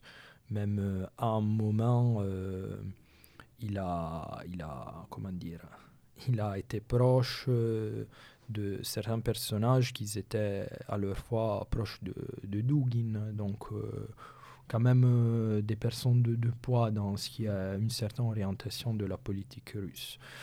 Bon, ce qui s'est passé là avec l'assassinat du général iranien Soleimani, c'est que le lendemain, en fait, quand personne lui avait franchement demandé rien, il s'est lancé dans un euh, très grand, euh, comment dire, ouais, dans une éloge de l'action de Trump en disant que Soleimani c'était le chef des terroristes, euh, c'était le pire parmi tous, un assassin et que le monde était un endroit plus sûr.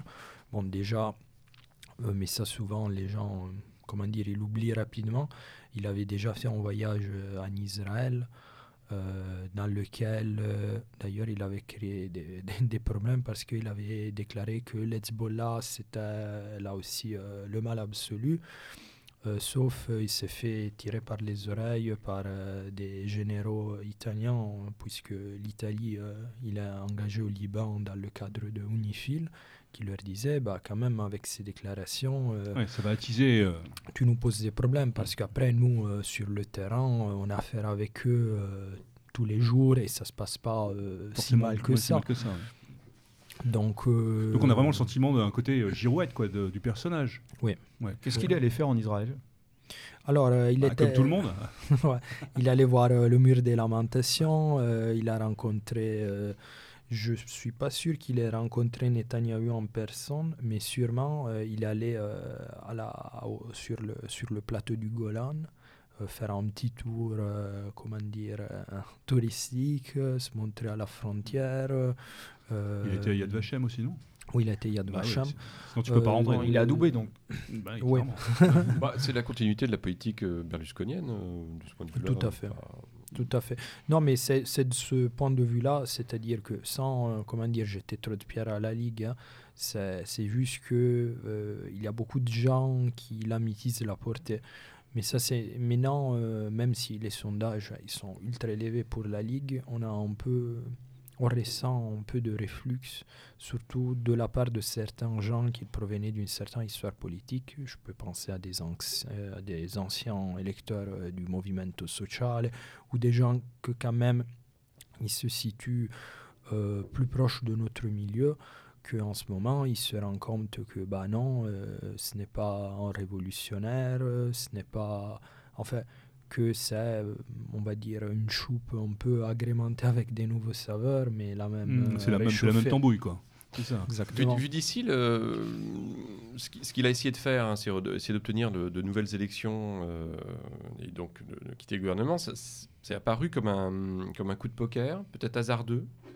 Euh, qu'en est-il de ton point de vue? Est-ce qu'il est qu'il avait en effet, est-ce que tu penses que c'était euh, basé sur, une, euh, sur une, une, évaluation correcte des rapports de force et il aurait pu gagner Ou est-ce que là, pour le coup, euh, il a montré aussi les, les limites de, de, ses, de son sens stratégique politique? Selon moi, il a été tout simplement naïf, dans le sens que, et puis là, on devra parler des 5 étoiles, vu qu'il gouvernait avec les 5 étoiles et que... Ça aussi, c'est un truc... voilà vu que gouverner avec eux et que les 5 étoiles, en fait, euh, ça faisait, on va dire, une dizaine d'années qu'ils avaient construit euh, leur politique, surtout en attaquant le Parti démocrate, que c'est mhm. le grand parti de gauche en Italie.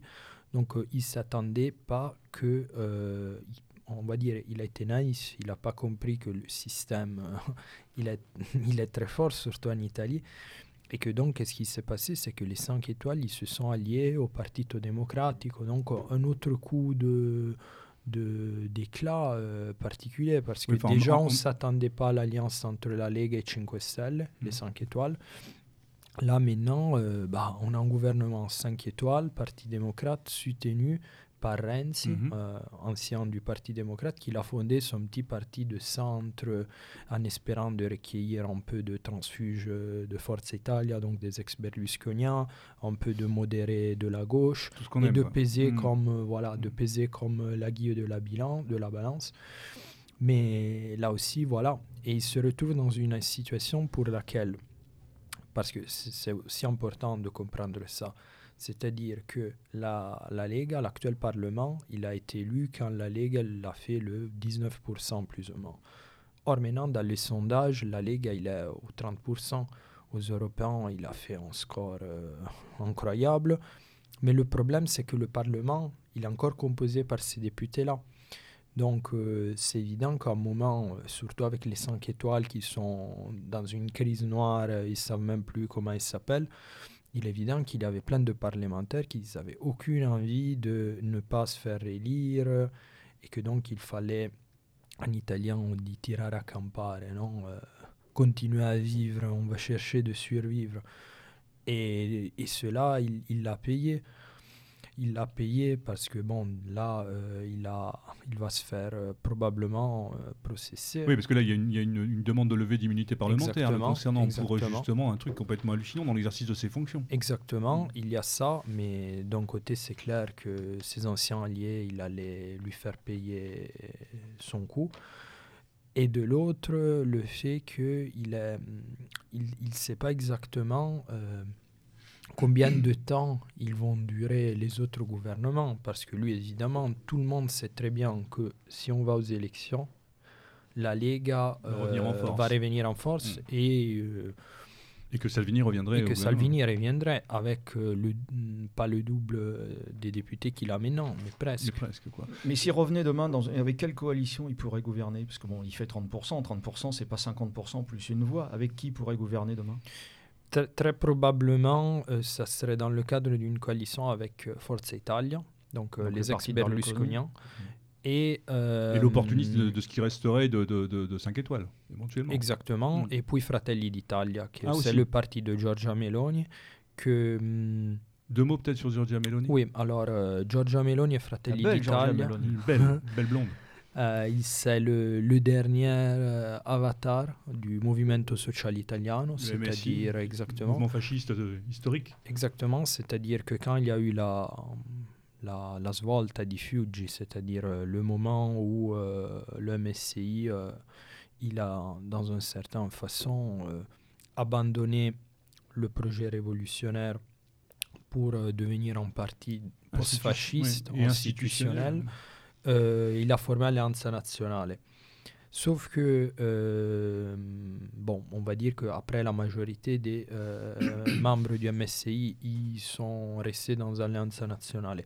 Ce qui s'est passé après, c'est qu'à un moment, l'Alliance nationale, il a fusionné avec Forza Italia pour se constituer Il Popolo della Libertà, le peuple de la liberté.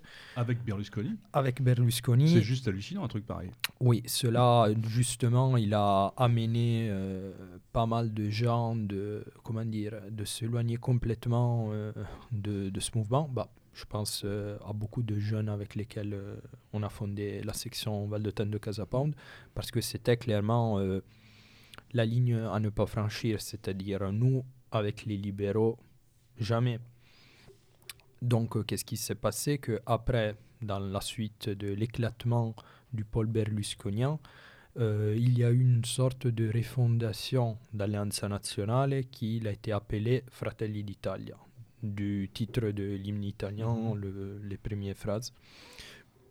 Donc c'est frère, frère d'Italie, hein, c'est ça Frère d'Italie. Euh, ça, en partie que lui aussi, il se pose, on va dire, euh, dans une euh, définition de droite sociale. Donc, euh, il voudrait être un peu un parti conservateur, euh, très nationaliste, avec un brin de, de social sur les bords. Évidemment, c'est là aussi c'est un mouvement politique institutionnel. C'est-à-dire, on n'est pas en train de parler d'une organisation extrémiste ou il a su, Giorgia Meloni, récupérer un bon nombre d'ex-cadres du Movimento Sociale. Et aussi, de son côté, en ce moment, il est dans une pente positive. C'est-à-dire que oui, dans les sondages, elle a dans les sondages, elle a, elle a oui, dans poupe. les sondages, elle le vent en poupe et on va dire elle est à 3 points pour, de pourcentage de moins que les 5 étoiles. Quelle différence idéologique elle a avec, euh, par exemple, la Lega de Salvini? Hmm. Ça, ça c'est des bonnes questions parce que euh, le problème avec ces partis institutionnels, c'est que de mois à l'autre, euh, mm. comment dire, pour des raisons euh, de politique intérieure ou extérieure, ils peuvent s'adapter. Ouais, ouais. On va dire que sûrement, il n'a pas ce... Comment dire, euh, déjà le fait que quand même Salvini, c'est un personnage qu'il chantait euh, des, des, chansons euh, comment dire, qui exaltait le fait que Naples soit détruite par le Vésuve. Et il avait eu des mots très très lourds envers les Italiens du Sud, pour ne pas parler de Roma ladrona, mm -hmm. non, Rome la voleuse et tout cela. Donc déjà, il n'y a pas ce, ce biais. Euh, puis on va dire aussi une question de style politique parce que je pense que ça joue aussi sur l'appréciation que la Mélanie peut avoir, le fait que le style de Salvini, ici pendant un moment, il a attiré un certain nombre de gens, puis c'est mon opinion personnelle, là il est arrivé euh, à, ses limites physiologiques, c'est-à-dire que euh, par exemple aller sous la maison des gens, euh, leur sonner à l'interphone euh, en faisant Monsieur, mais est-ce que vous dealez de la drogue parce que quelqu'un m'a dit que vous dealez de la drogue Ou aussi euh, tenir des, mm, des, des, interventions publiques dans une boîte estivale ou tout simplement, comme je disais au début, mettre 80 photos par jour de soi-même en train de manger mmh. une spécialité culinaire ou l'autre, bah, à un moment, ça, ça, fatigue les gens. Euh, surtout celles qui, euh, surtout celles qui euh, cherchent un peu, comment dire, je dis pas d'apaisement, mais de, de, sérénité. de, sérénité. Et donc, selon moi, sur ça, Giorgia Meloni a bien réussi à se démarquer. Quand même, on va dire que quand elle intervient, bon, puis moi, souvent, je ne suis pas d'accord avec ce qu'elle dit, hein, mais elle montre d'être bien préparée, euh, elle montre, comment dire, d'avoir euh, travaillé son sujet. Et cela, ça joue. Puis, on va dire que du point de vue de l'immigration, euh, positions, ils sont, ils sont très dures. C'est-à-dire que même, elle proposait carrément un blocus naval autour de la Libye pour empêcher les réfugiés d'arriver. Donc, euh, ce n'est pas exactement sur cela que ces positions de, se différencient de la Lega. Je vais plutôt dire que c'est une question de style et de, hum, comment dire, hum, de, descendance euh, politique. Quoi. Par rapport à l'Union européenne, euh, Fratelli Italia est sur la sur un Itaxit ou? Non, on va dire qu'ils ne sont pas sur un Italexit. Mm. Euh, évidemment, ils sont très très critiques, mais là aussi, euh, ils sont dans une position qui est comparable, par exemple, à celle qui peut avoir un rassemblement national. ça, euh, dans, je parle dans le complexe. Hein. évidemment, évidemment, si on lit les déclarations, chaque jour, on peut, on peut trouver des choses un peu différentes. Mais en tout cas, ça dépend des sujets. Mais elle est clairement dans une ligne de contestation de l'Union européenne mais pas de sortie, ni de sortie de la monnaie unique. Et, concernant la, levée éventuelle de, de, de, l'immunité parlementaire de Salvini, est-ce que c'est quelque chose qui peut aboutir et, quelles en seraient les conséquences? Je, parle là euh, sans vouloir euh, être devin ou quoi que ce soit, simplement par rapport au système politique italien, son système oui, judiciaire. Alors euh, moi, ça, ça me pose au-delà de la sympathie que moi je peux ou ne pas avoir envers Salvini. Euh, c'est vraiment quelque chose que, d'un, moi je trouve euh, hallucinant. Euh, de deux, ça me pose beaucoup de questions. Enfin, moi, moi j'aurais dit que ça aurait jamais dû aboutir une chose pareille parce que je pense que c'est un monstre juridique, politique même, mmh. parce que il faut peut-être rappeler pourquoi il va avoir une levée d'immunité parlementaire. là, j'ai retrouvé un papier, ils disent, enfin, il l'ennuie pour, enfin, accusation d'abus de pouvoir et de séquestration de personnes parce qu'il a empêché de débarquer sans cesse clandestin. Or, lui, il se retranchait derrière sa fonction en disant Je suis ministre de l'Intérieur et j'ai été élu pour ça. Je tiens ma promesse électorale, j'ai été élu pour ça. Quoi. Et donc, c'est pour ça que le Sénat italien, ça, on peut reparler actuellement, là, euh, ça va se décider euh, ces jours-ci. Voilà, du point de vue français, c'est un truc juste hallucinant. Ça. Oh, moi, dans le sens, moi, je me pose des questions parce qu'à ce moment-là, je me dis Mais euh, bon, déjà, enfin, il a empêché un navire de, de rentrer dans un port italien. Enfin, et encore, à un moment, ils étaient juste en train d'empêcher qu'il descende du, du, navire. Enfin, je veux dire, il n'a pas ordonné ordre de le torpiller, il n'a pas fait, comment dire, il n'a pas fait couler au milieu de la Méditerranée. Donc, euh, ce que ça m'interroge, c'est si à ce moment, chaque décision politique peut être mis en question par n'importe quel juge, même euh, à travers la levée de l'immunité, tout cela. c'est presque le principe démocratique qui est remis en question. Quoi. voilà, mais vous imaginez si moi, euh, politicien, euh, avant de, prendre, de, faire un acte politique, parce qu'après, c'est ça le pouvoir exécutif, hein, mm. prendre des décisions, si moi, chaque fois, je devais me sentir avoir peur qu'on juge puisse, surtout parce que là aussi, on est, on est dans, dans ce que je pense sont absolument les compétences. Euh, enfin, là encore, il n'a pas ordonné de, de tirer sur. Euh, J'ai une question, moi, à te poser, Stéphano. Euh, tous ces gens, que ce soit Madame Frat, euh, comment tu l'appelles euh, Meloni, Monsieur Salvini, etc., parlent de bloquer l'immigration, ou du moins la limiter. Mais est-ce que dans leur discours, on parle de remigration? Parce qu'on peut dire qu'il y en a déjà une partie qui sont passées, qui sont déjà chez toi. Est-ce que ces gens-là parlent au moins de les renvoyer? Alors, on va déjà dire qu'en Italie, le sujet n'a pas été traité avec, comment dire, sinon de façon marginale. Euh, avec euh, un tel niveau et avec des telles implications qu'en France. Hein.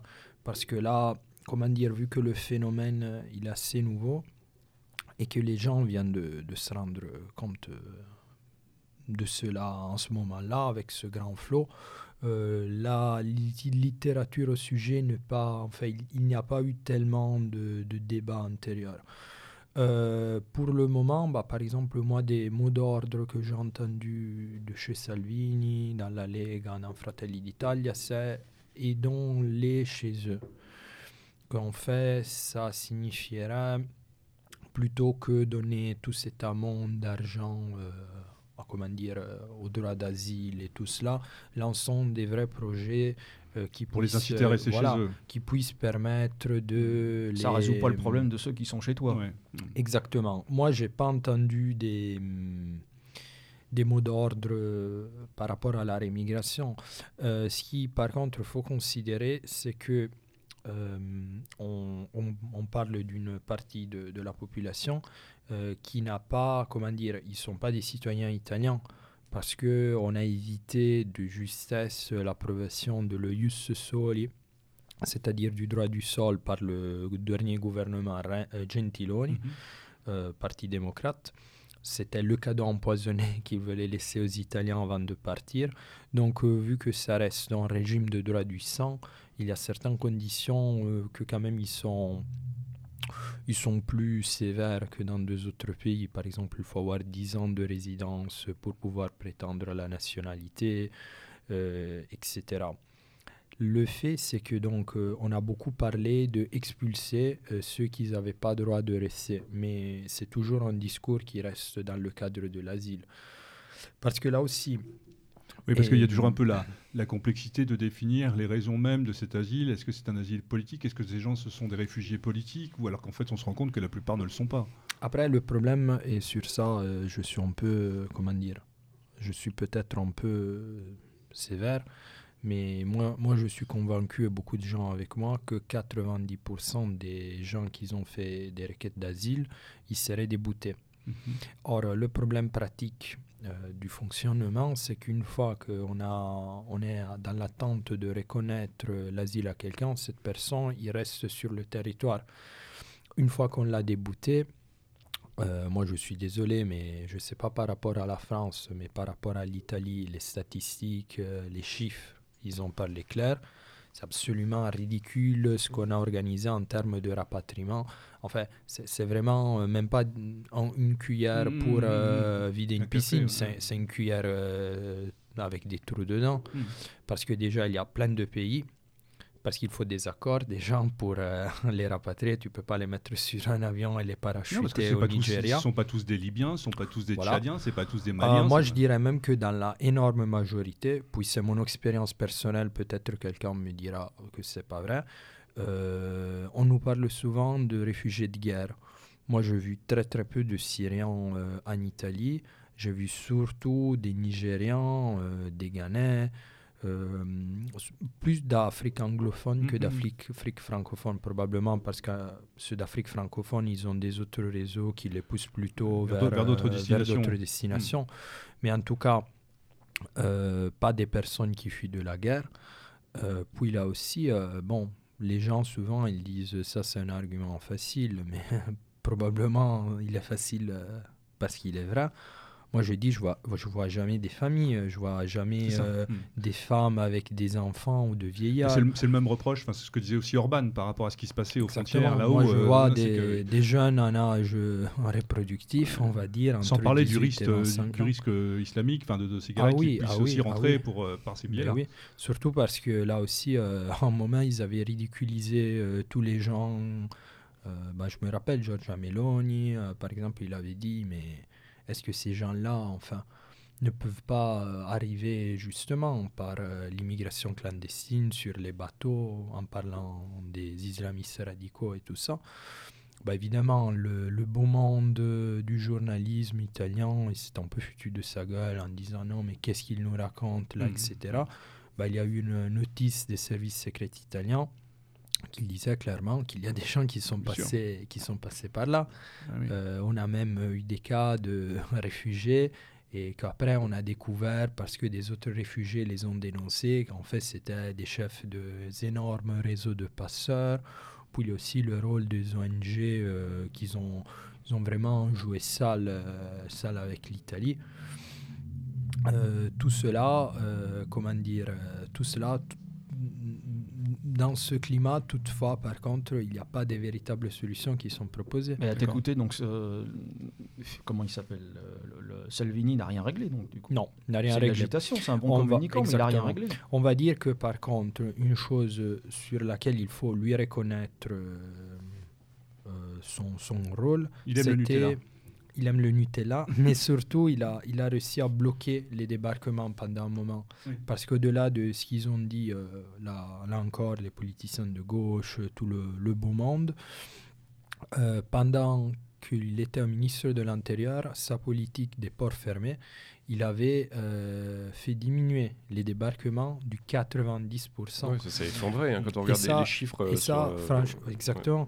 Et ça, franchement, qu'est-ce que ça démontre? Ça démontre que, évidemment, euh, s'il y a un rapport de force qui s'installe, Exactement. les gouvernements, par leur légitimité, peuvent encore agir et empêcher justement ce, flux. Exactement. Moi, j'aimerais revenir sur, euh, sur, euh, sur Casa, sur Casa Pound.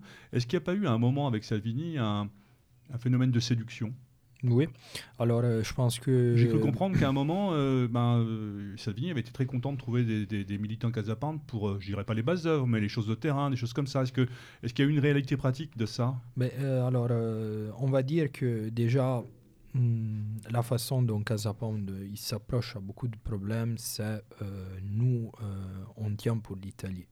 C'est-à-dire que si Salvini ou M. X ou M. Dubois réalise notre programme politique, on, est très content, dans le sens, euh, on ne se sent pas obligé de vouloir mettre notre symbole.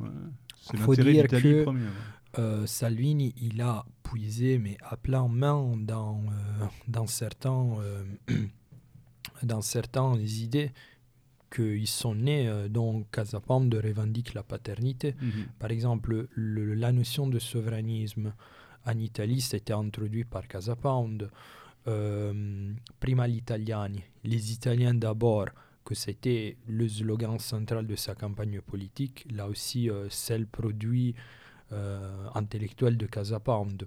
Il a siphonné en quelque sorte Casa Pound? Ou on peut dire que du point de vue électoral, sûrement, évidemment, ah, dans un moment où il se présentait comme écoutez, il faut me donner le plus de voix possible, comme ça je vais à Bruxelles et je renverse le Parlement européen. Ah, il a joué le vote utile. C'est évident voilà, mm-hmm. que le vote utile a pesé fort.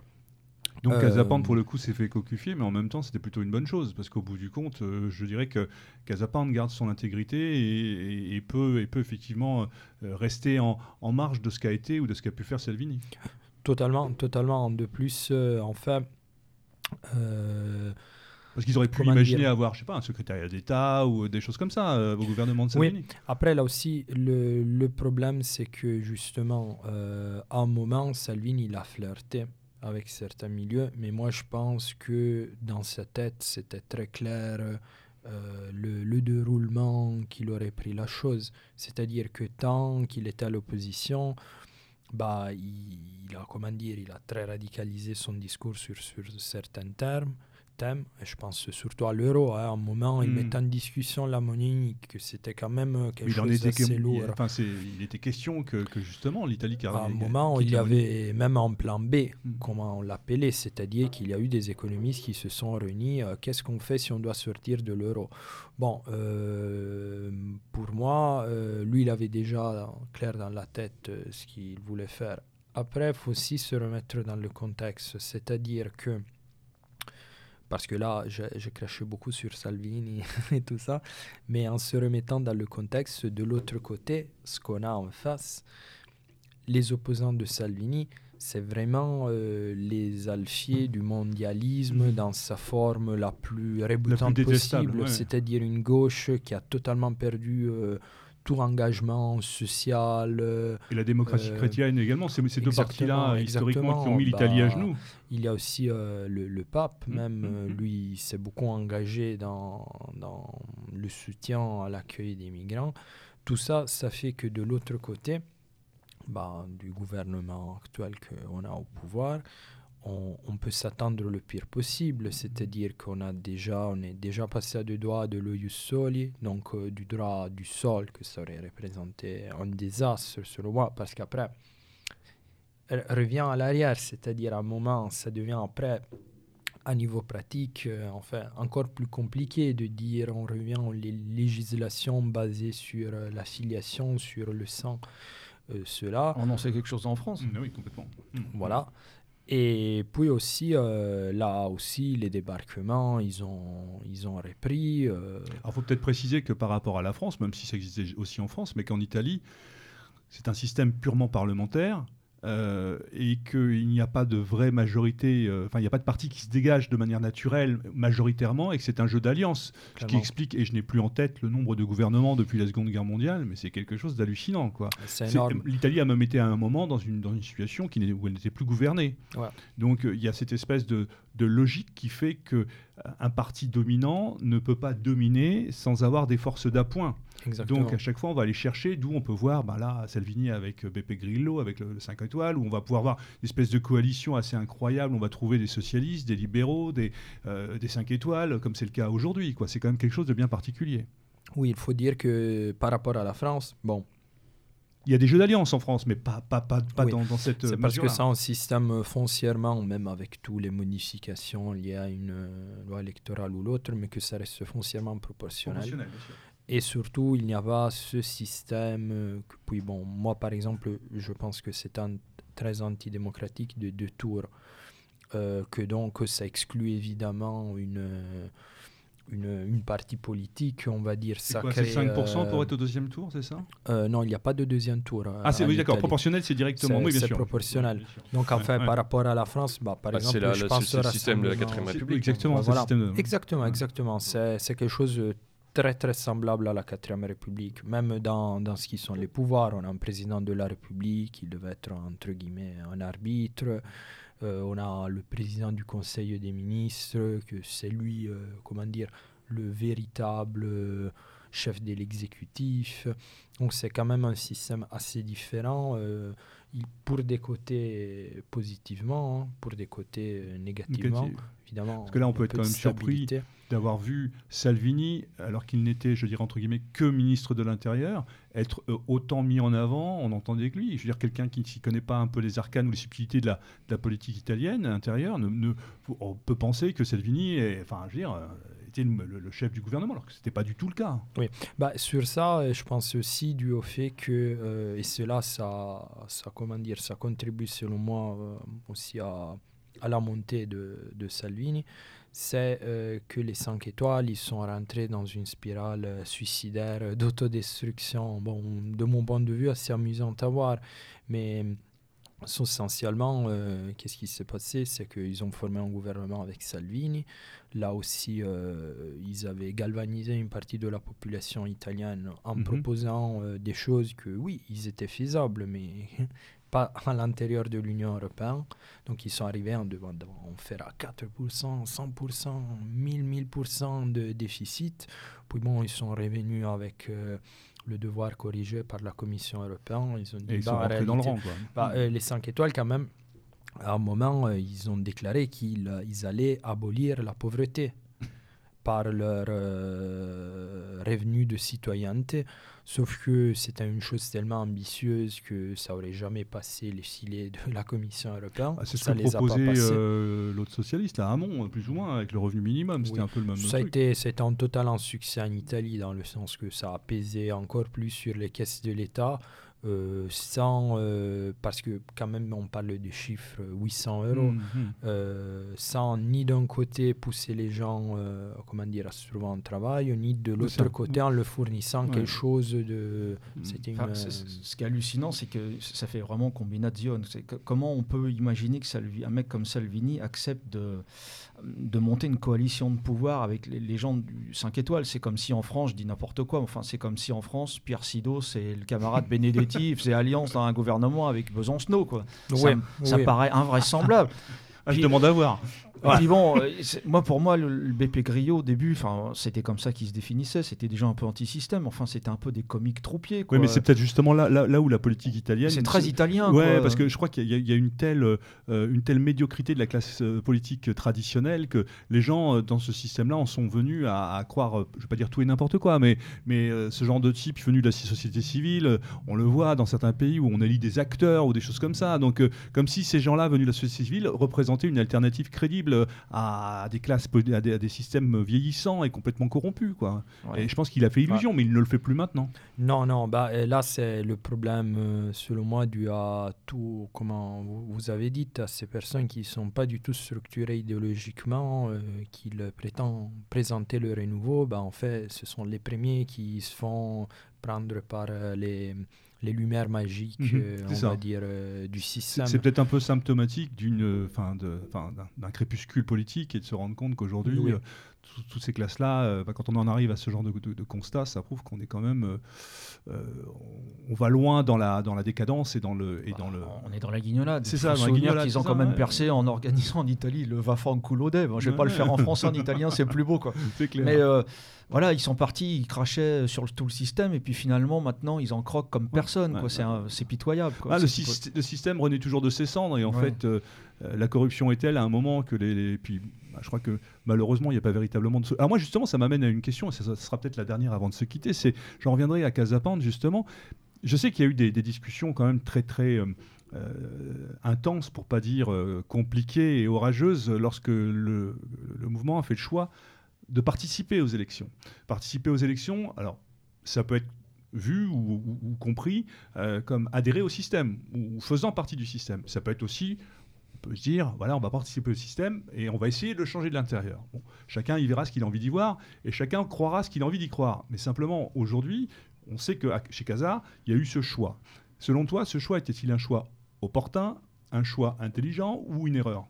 Alors, euh, après, je, me trompe quand je dis que ça a été quelque chose de compliqué Oui, non, non, mais, évidemment, mais je vais revenir sur ça. Bon, déjà, euh, la, la, nouvelle ligne après les élections européennes, c'était celle de ne plus participer aux élections politiques. C'est né d'une série de réflexions que, bon, ils ont été euh, voilà. Mhm. Ça les a calmés. Euh, c'est ce qu'a dit Vénère déjà dans les années 60. Quand on est un petit parti, quand on va aux élections, enfin quand on aimerait, parce qu'un groupuscule, quand on va aux élections, on montre pas sa force, on montre sa faiblesse. Voilà, ça, ça c'est ça c'est une perspective. Euh, enfin, c'est déjà ça, mais puis surtout c'est parce qu'on se rendait compte que ça drainait beaucoup d'énergie de ce que nous on considérait qu'on considère être beaucoup plus important, c'est-à-dire euh, la formation politique, euh, culturelle, toutes nos activités qui vont. Ça c'est le cœur de Casapound, ça. Voilà, euh, cela ça drainait beaucoup d'énergie. Et de l'autre côté, notre, comment dire, peut-être pour le nom et pour le symbole et aussi pour la pression médiatique parce que quand même on, devient souvent le comment dire euh, l'éloigne euh, foudre des autres. C'est-à-dire que souvent bah, par exemple la Ligue elle a pu dire non mais regardez il y a beaucoup pire que nous euh, tout cela. Donc il y a déjà cette décision de ne plus participer aux élections. Toutefois ce que c'est important selon moi de, considérer c'est que hum, il y a des élections dans lesquelles, même sous autre forme, que ce soit en soutenant une liste civique euh, ou en mettant des personnes proches à nous dans des autres listes, c'est important d'y participer. Bon, évidemment, le choix de participer aux élections européennes, plus local, c'était exactement aux élections européennes, c'était purement pour avoir une sorte de mmh, pour dire, écoutez. Mmh. Euh, si on ne sort pas de l'Union européenne, tout ce que vous êtes en train de dire, c'est faire euh, la liste euh, de, des cadeaux de Noël, mm-hmm. c'est-à-dire vous obtiendrez jamais cela. Mais par exemple, dans les élections locales, c'est fondamental parce que ça te permet déjà de rentrer dans, dans la machine, donc euh, déjà d'avoir des informations, de connaître les véritables déçus de la scène des décisions. Euh, ça te permet d'agir euh, concrètement hein, sur euh, des petites nécessités, des nécessités, bon, je dis petites, mais plus ou moins grandes, de, ses propres concitoyens, qui peuvent être d'ordre très très pratique. Hein. Ça peut aller de problèmes de signalisation et d'illumination publique à des problèmes de microcriminalité. c'est le quotidien. Hein. Et cela, moi, je pense que c'est très important, surtout pour, un, comment dire, si on veut véritablement être, euh, être dans les gens. Puis, euh, pourquoi c'est sans choix que Parce que nous, évidemment, on n'est pas des gens, je dis nous, en fait, les gens qui la pensent comme nous, n'importe quel que soit leur mouvement. On n'est pas des gens qui font de la politique pour participer aux élections, pour être élus. Euh, nous, quand on doit faire les listes pour les élections, euh, on doit presque obliger les gens parce que on milite pour faire avancer une cause. Euh, on, on, voit, on a un suspect, comment dire, naturel plus fort que nous envers tout ce qui est élections, envers tout ce qui est magouille électorale et tout ça. Oui, il y a une vraie volonté de rester en marge du système. Mm. Voilà, exactement, mais c'est parce qu'on pense que de là, euh, on peut, comment dire, on peut voir les choses mieux. Quoi. Et puis aussi offrir des alternatives différentes dans un principe que développe aussi, c'est la métapo. Quoi, donc, euh, exactement, exactement. Que, que selon moi, bon, puis c'est fondamental parce que on a vu plein de bonnes volontés, euh, comment dire, disparaître au fil, euh, mm. du temps. Euh, de personnages que de qui ils ont été élus, ils sont devenus inaccessibles, ils ont beaucoup modéré leurs propos. La perversion. Eugène? Exactement. Oui, Stéphano, en, parlant comme ça, je pensais Bon, on a parlé de la Ligue, on a parlé du mouvement de Giorgia Meloni, on, connaît bien Casapande, euh, on connaît bien ce que vous faites, nous, nos camarades de, de mais est-ce que tu pourrais nous faire rapidement un, petit panorama de, la mouvance nationaliste italienne? Où est-ce qu'on, si demain, moi, je vais en Italie, j'ai pas envie de militer dans un parti euh, électoraliste, j'ai pas forcément envie de militer à Casapande,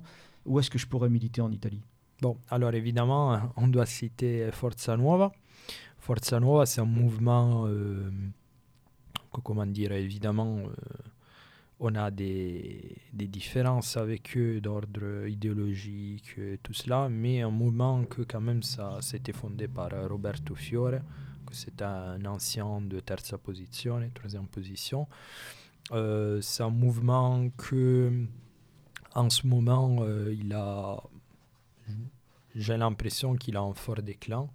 C'est-à-dire, euh, bon, pour résumer un peu les différences euh, avec eux, on va dire que hum, je cherche de rester le plus euh, neutre possible, mais eux, ils mettent la question du christianisme, de la religion catholique en avant.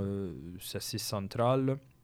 C'est-à-dire qu'il y a quand même des fortes références religieuses à la religion en une vision clairement très traditionnaliste mhm. du catholicisme. Et donc aussi, euh, ils mettent au centre de leurs actions politiques euh, des questions comme par exemple l'avortement ou la lutte contre les mariages homosexuels. Alors évidemment, pour chacun, il a ses positions sur l'avortement, mais nous, comme Casapande, on a choisi de ne pas mettre la question religieuse et ces thèmes, on va dire, liés bah, c'est des thèmes sociétaux. Exactement, on a décidé de ne pas les mettre au centre de notre action politique. C'est-à-dire que, bon. Ça relève de la conscience plus personnelle. Exactement. Puis euh, j'ai des camarades qui sont très catholiques, j'ai des camarades qui sont, ils sont pas religieux. Euh, des autres qui, ont, qui sont plus proches de certaines formes, de, on va dire, de païanisme mhm. culturel et tout ça. Mais en tout cas, chez nous à Casapande, la religion, ce n'est pas un point central. Ça reste central. Mhm. Ça reste la sphère privée. Puis, par exemple, aussi dans, dans ce qui concerne, euh, bah, par exemple, les homosexuels, bah, nous, on a été toujours favorable à reconnaître des droits au couple homosexuel. Bon, évidemment, on ne parle pas de mariage parce que là, ça allait loin, mais là aussi, euh, euh, tout en critiquant avec euh, force ce qui est la théorie du genre et tous ces, ces tous les dérivés pervers qu'il peut y avoir. Exactement. De l'autre côté, de l'autre côté, on ne se pose pas à manière si radicale comme eux. eux, par contre, sur ces thèmes, c'est leur point de vue, dans le sens, euh, c'est voir le verre moitié vide, mm. moitié plein, on peut chacun ses visions. Mais pour eux, c'est au contraire absolument central. Donc, ils ont une forte référence euh, aux racines chrétiennes, au christianisme. Il y a après une différence de style euh, que selon moi est très très forte. Moi, je pense que Forza Nuova, on peut rester J'espère qu'ils m'en veulent pas et des éventuels auditeurs francophones proches Bah de non, on les Forza salue. Nuova. On les salue. C'est leur option. Mais par exemple, euh, il a représenté une rupture euh, esthétique et culturelle très très forte dans le panorama de la droite italienne. Forza Nuova, il est plus resté lié à la génération d'avant, si on veut dire. Quelque Donc chose de par beaucoup exemple, plus traditionnel. euh, ils utilisent le symbole, euh, bah, par exemple la croix celtique, euh, Mhm. c'est un symbole que en Casapande on n'utilise pas. Euh, on cherche plutôt de, Mais on a des mouvements équivalents en France. oui, ouais. de faire référence, par exemple, à ce qui a été le fascisme des origines, ou la Repubblica sociale, ou même le futurisme, euh, le fiume, le syndicalisme révolutionnaire et tout ça. Donc, on va dire qu'on est plutôt sur des références années 20, Mmh, années mmh, 30, mmh. tandis que c'est un peu plus ce qui était le, le néofascisme. Parce que nous, on se pose aussi en rupture avec le, le Pourquoi on ne se définit pas néofasciste? Parce qu'on n'est pas des néo quelque chose. Mm. Nous, nous, ce qu'on veut être, c'est être dans ce millénaire, dans ce siècle, dans nos jours, ce que le mouvement fasciste a été en Italie dans le siècle passé? Donc euh, là aussi... Une adaptation, euh, mais une voilà, continuité. Une continuité. Ah, Surtout en cherchant de récupérer certains, euh, certains euh, personnages italiens que même dans leur grandeur, ils avaient été un peu mis en ombre dans la génération des militants euh, de, de l'après-guerre. Donc euh, je pense euh, à Giovanni Gentile, qui était un des grands philosophes du fascisme, mais qu'on lit très très peu.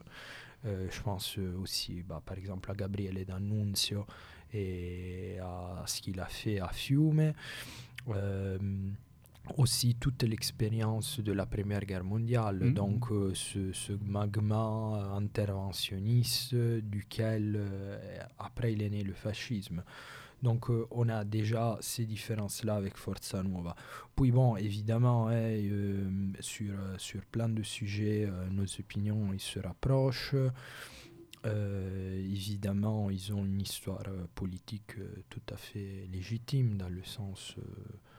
euh, voilà. Avoue quand même que c'est plus sympa de, croire- de, de peindre une croix celtique sur un mur que la tortue de Casapande. C'est Et- peut-être plus facile. surtout. Eff- effectivement, c'est c'est- c'est- c'est assez compliqué, c'est assez compliqué.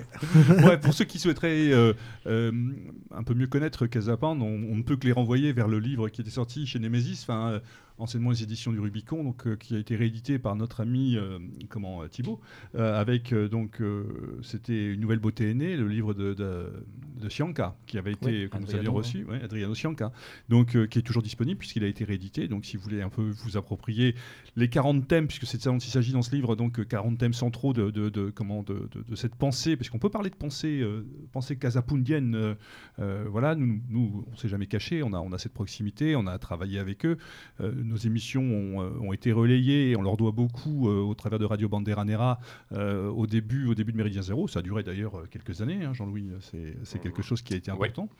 Donc, Oui, donc- oui, et, et c'est vrai que je me- on on n'a jamais eu l'occasion de s'expliquer sur le fait que l'émission était plus mise en ligne. Euh, c'est pas du tout une fâcherie hein, avec les, les camarades de Radio Banderanera. Euh, je crois que la radio là-bas est tombée un peu en désuétude aussi. me Alors, il y a eu deux choses. Il y a eu euh, d'une part une série de, de problèmes techniques qui les a obligés à, à changer euh, Ils se sont fait hacker un paquet trois de fois, voilà, trois fois de serveurs euh, successifs.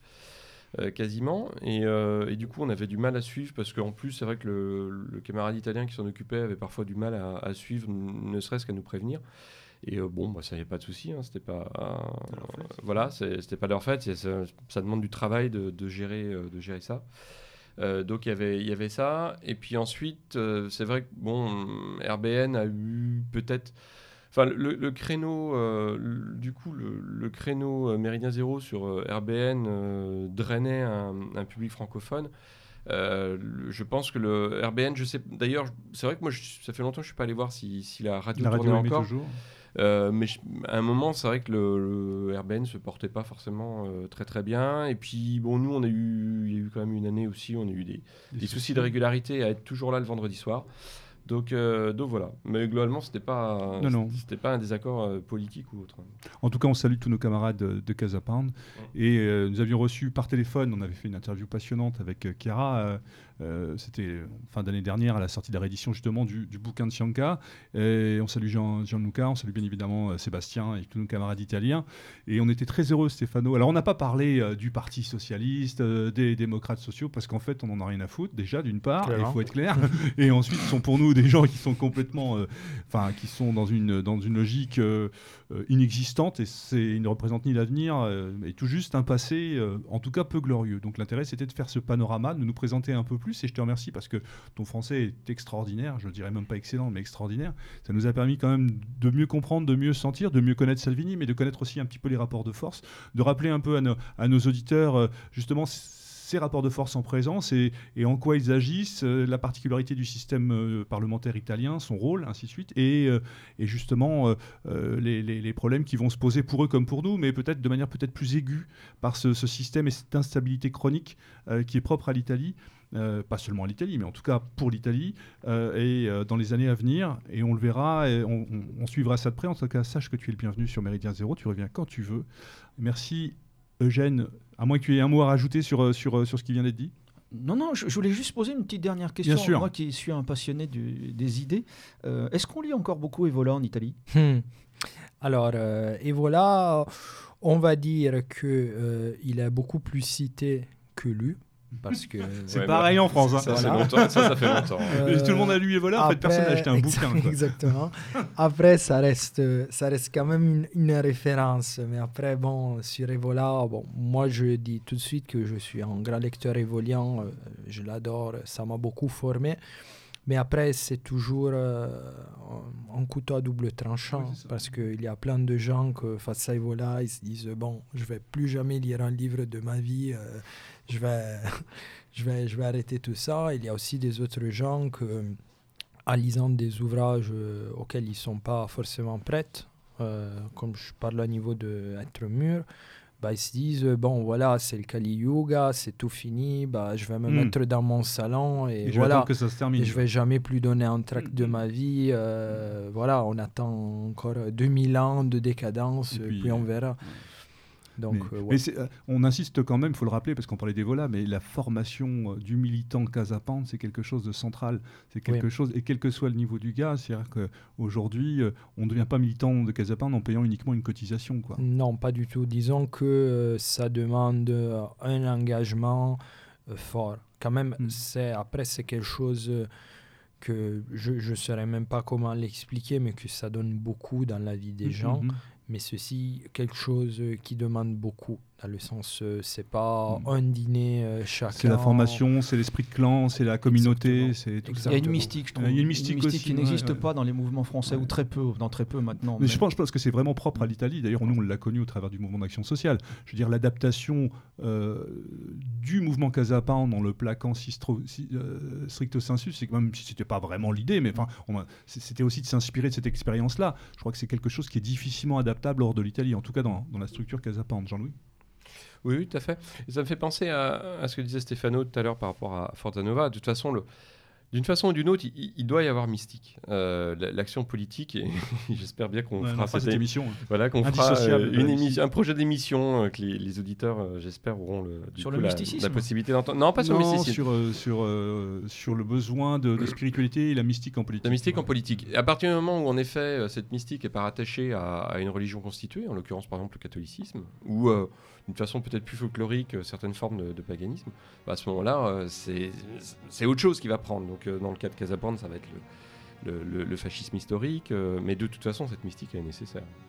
En tout cas, chez Gazapante, cette mystique, elle est totalement décomplexée. On va y retrouver euh, des bikers, on va y retrouver euh, du rock'n'roll, on va y retrouver euh, Des métalleux. des métalleux. Enfin, c'est quelque chose. Moi, Ah. je, enfin, c'est extraordinaire. Quoi. Moi, je, Ah, on a voilà. bien Jean-Louis Rumega, c'est une moustache d'acteur porno des années Mais non, parce que 70, c'est une autre mystique. C'est ça. Et il s'est fait tatouer Quel les jaloux. sur les seins. Quel- parce que quel- c'est un métalleux dans l'âme. Quel jaloux Et toi, t'as quoi sur le sein gauche?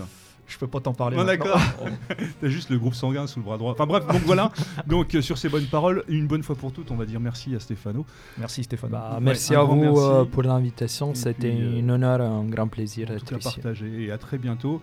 Et euh, comme il est coutume de dire à l'abordage, Et pas de quartier. salut à tous.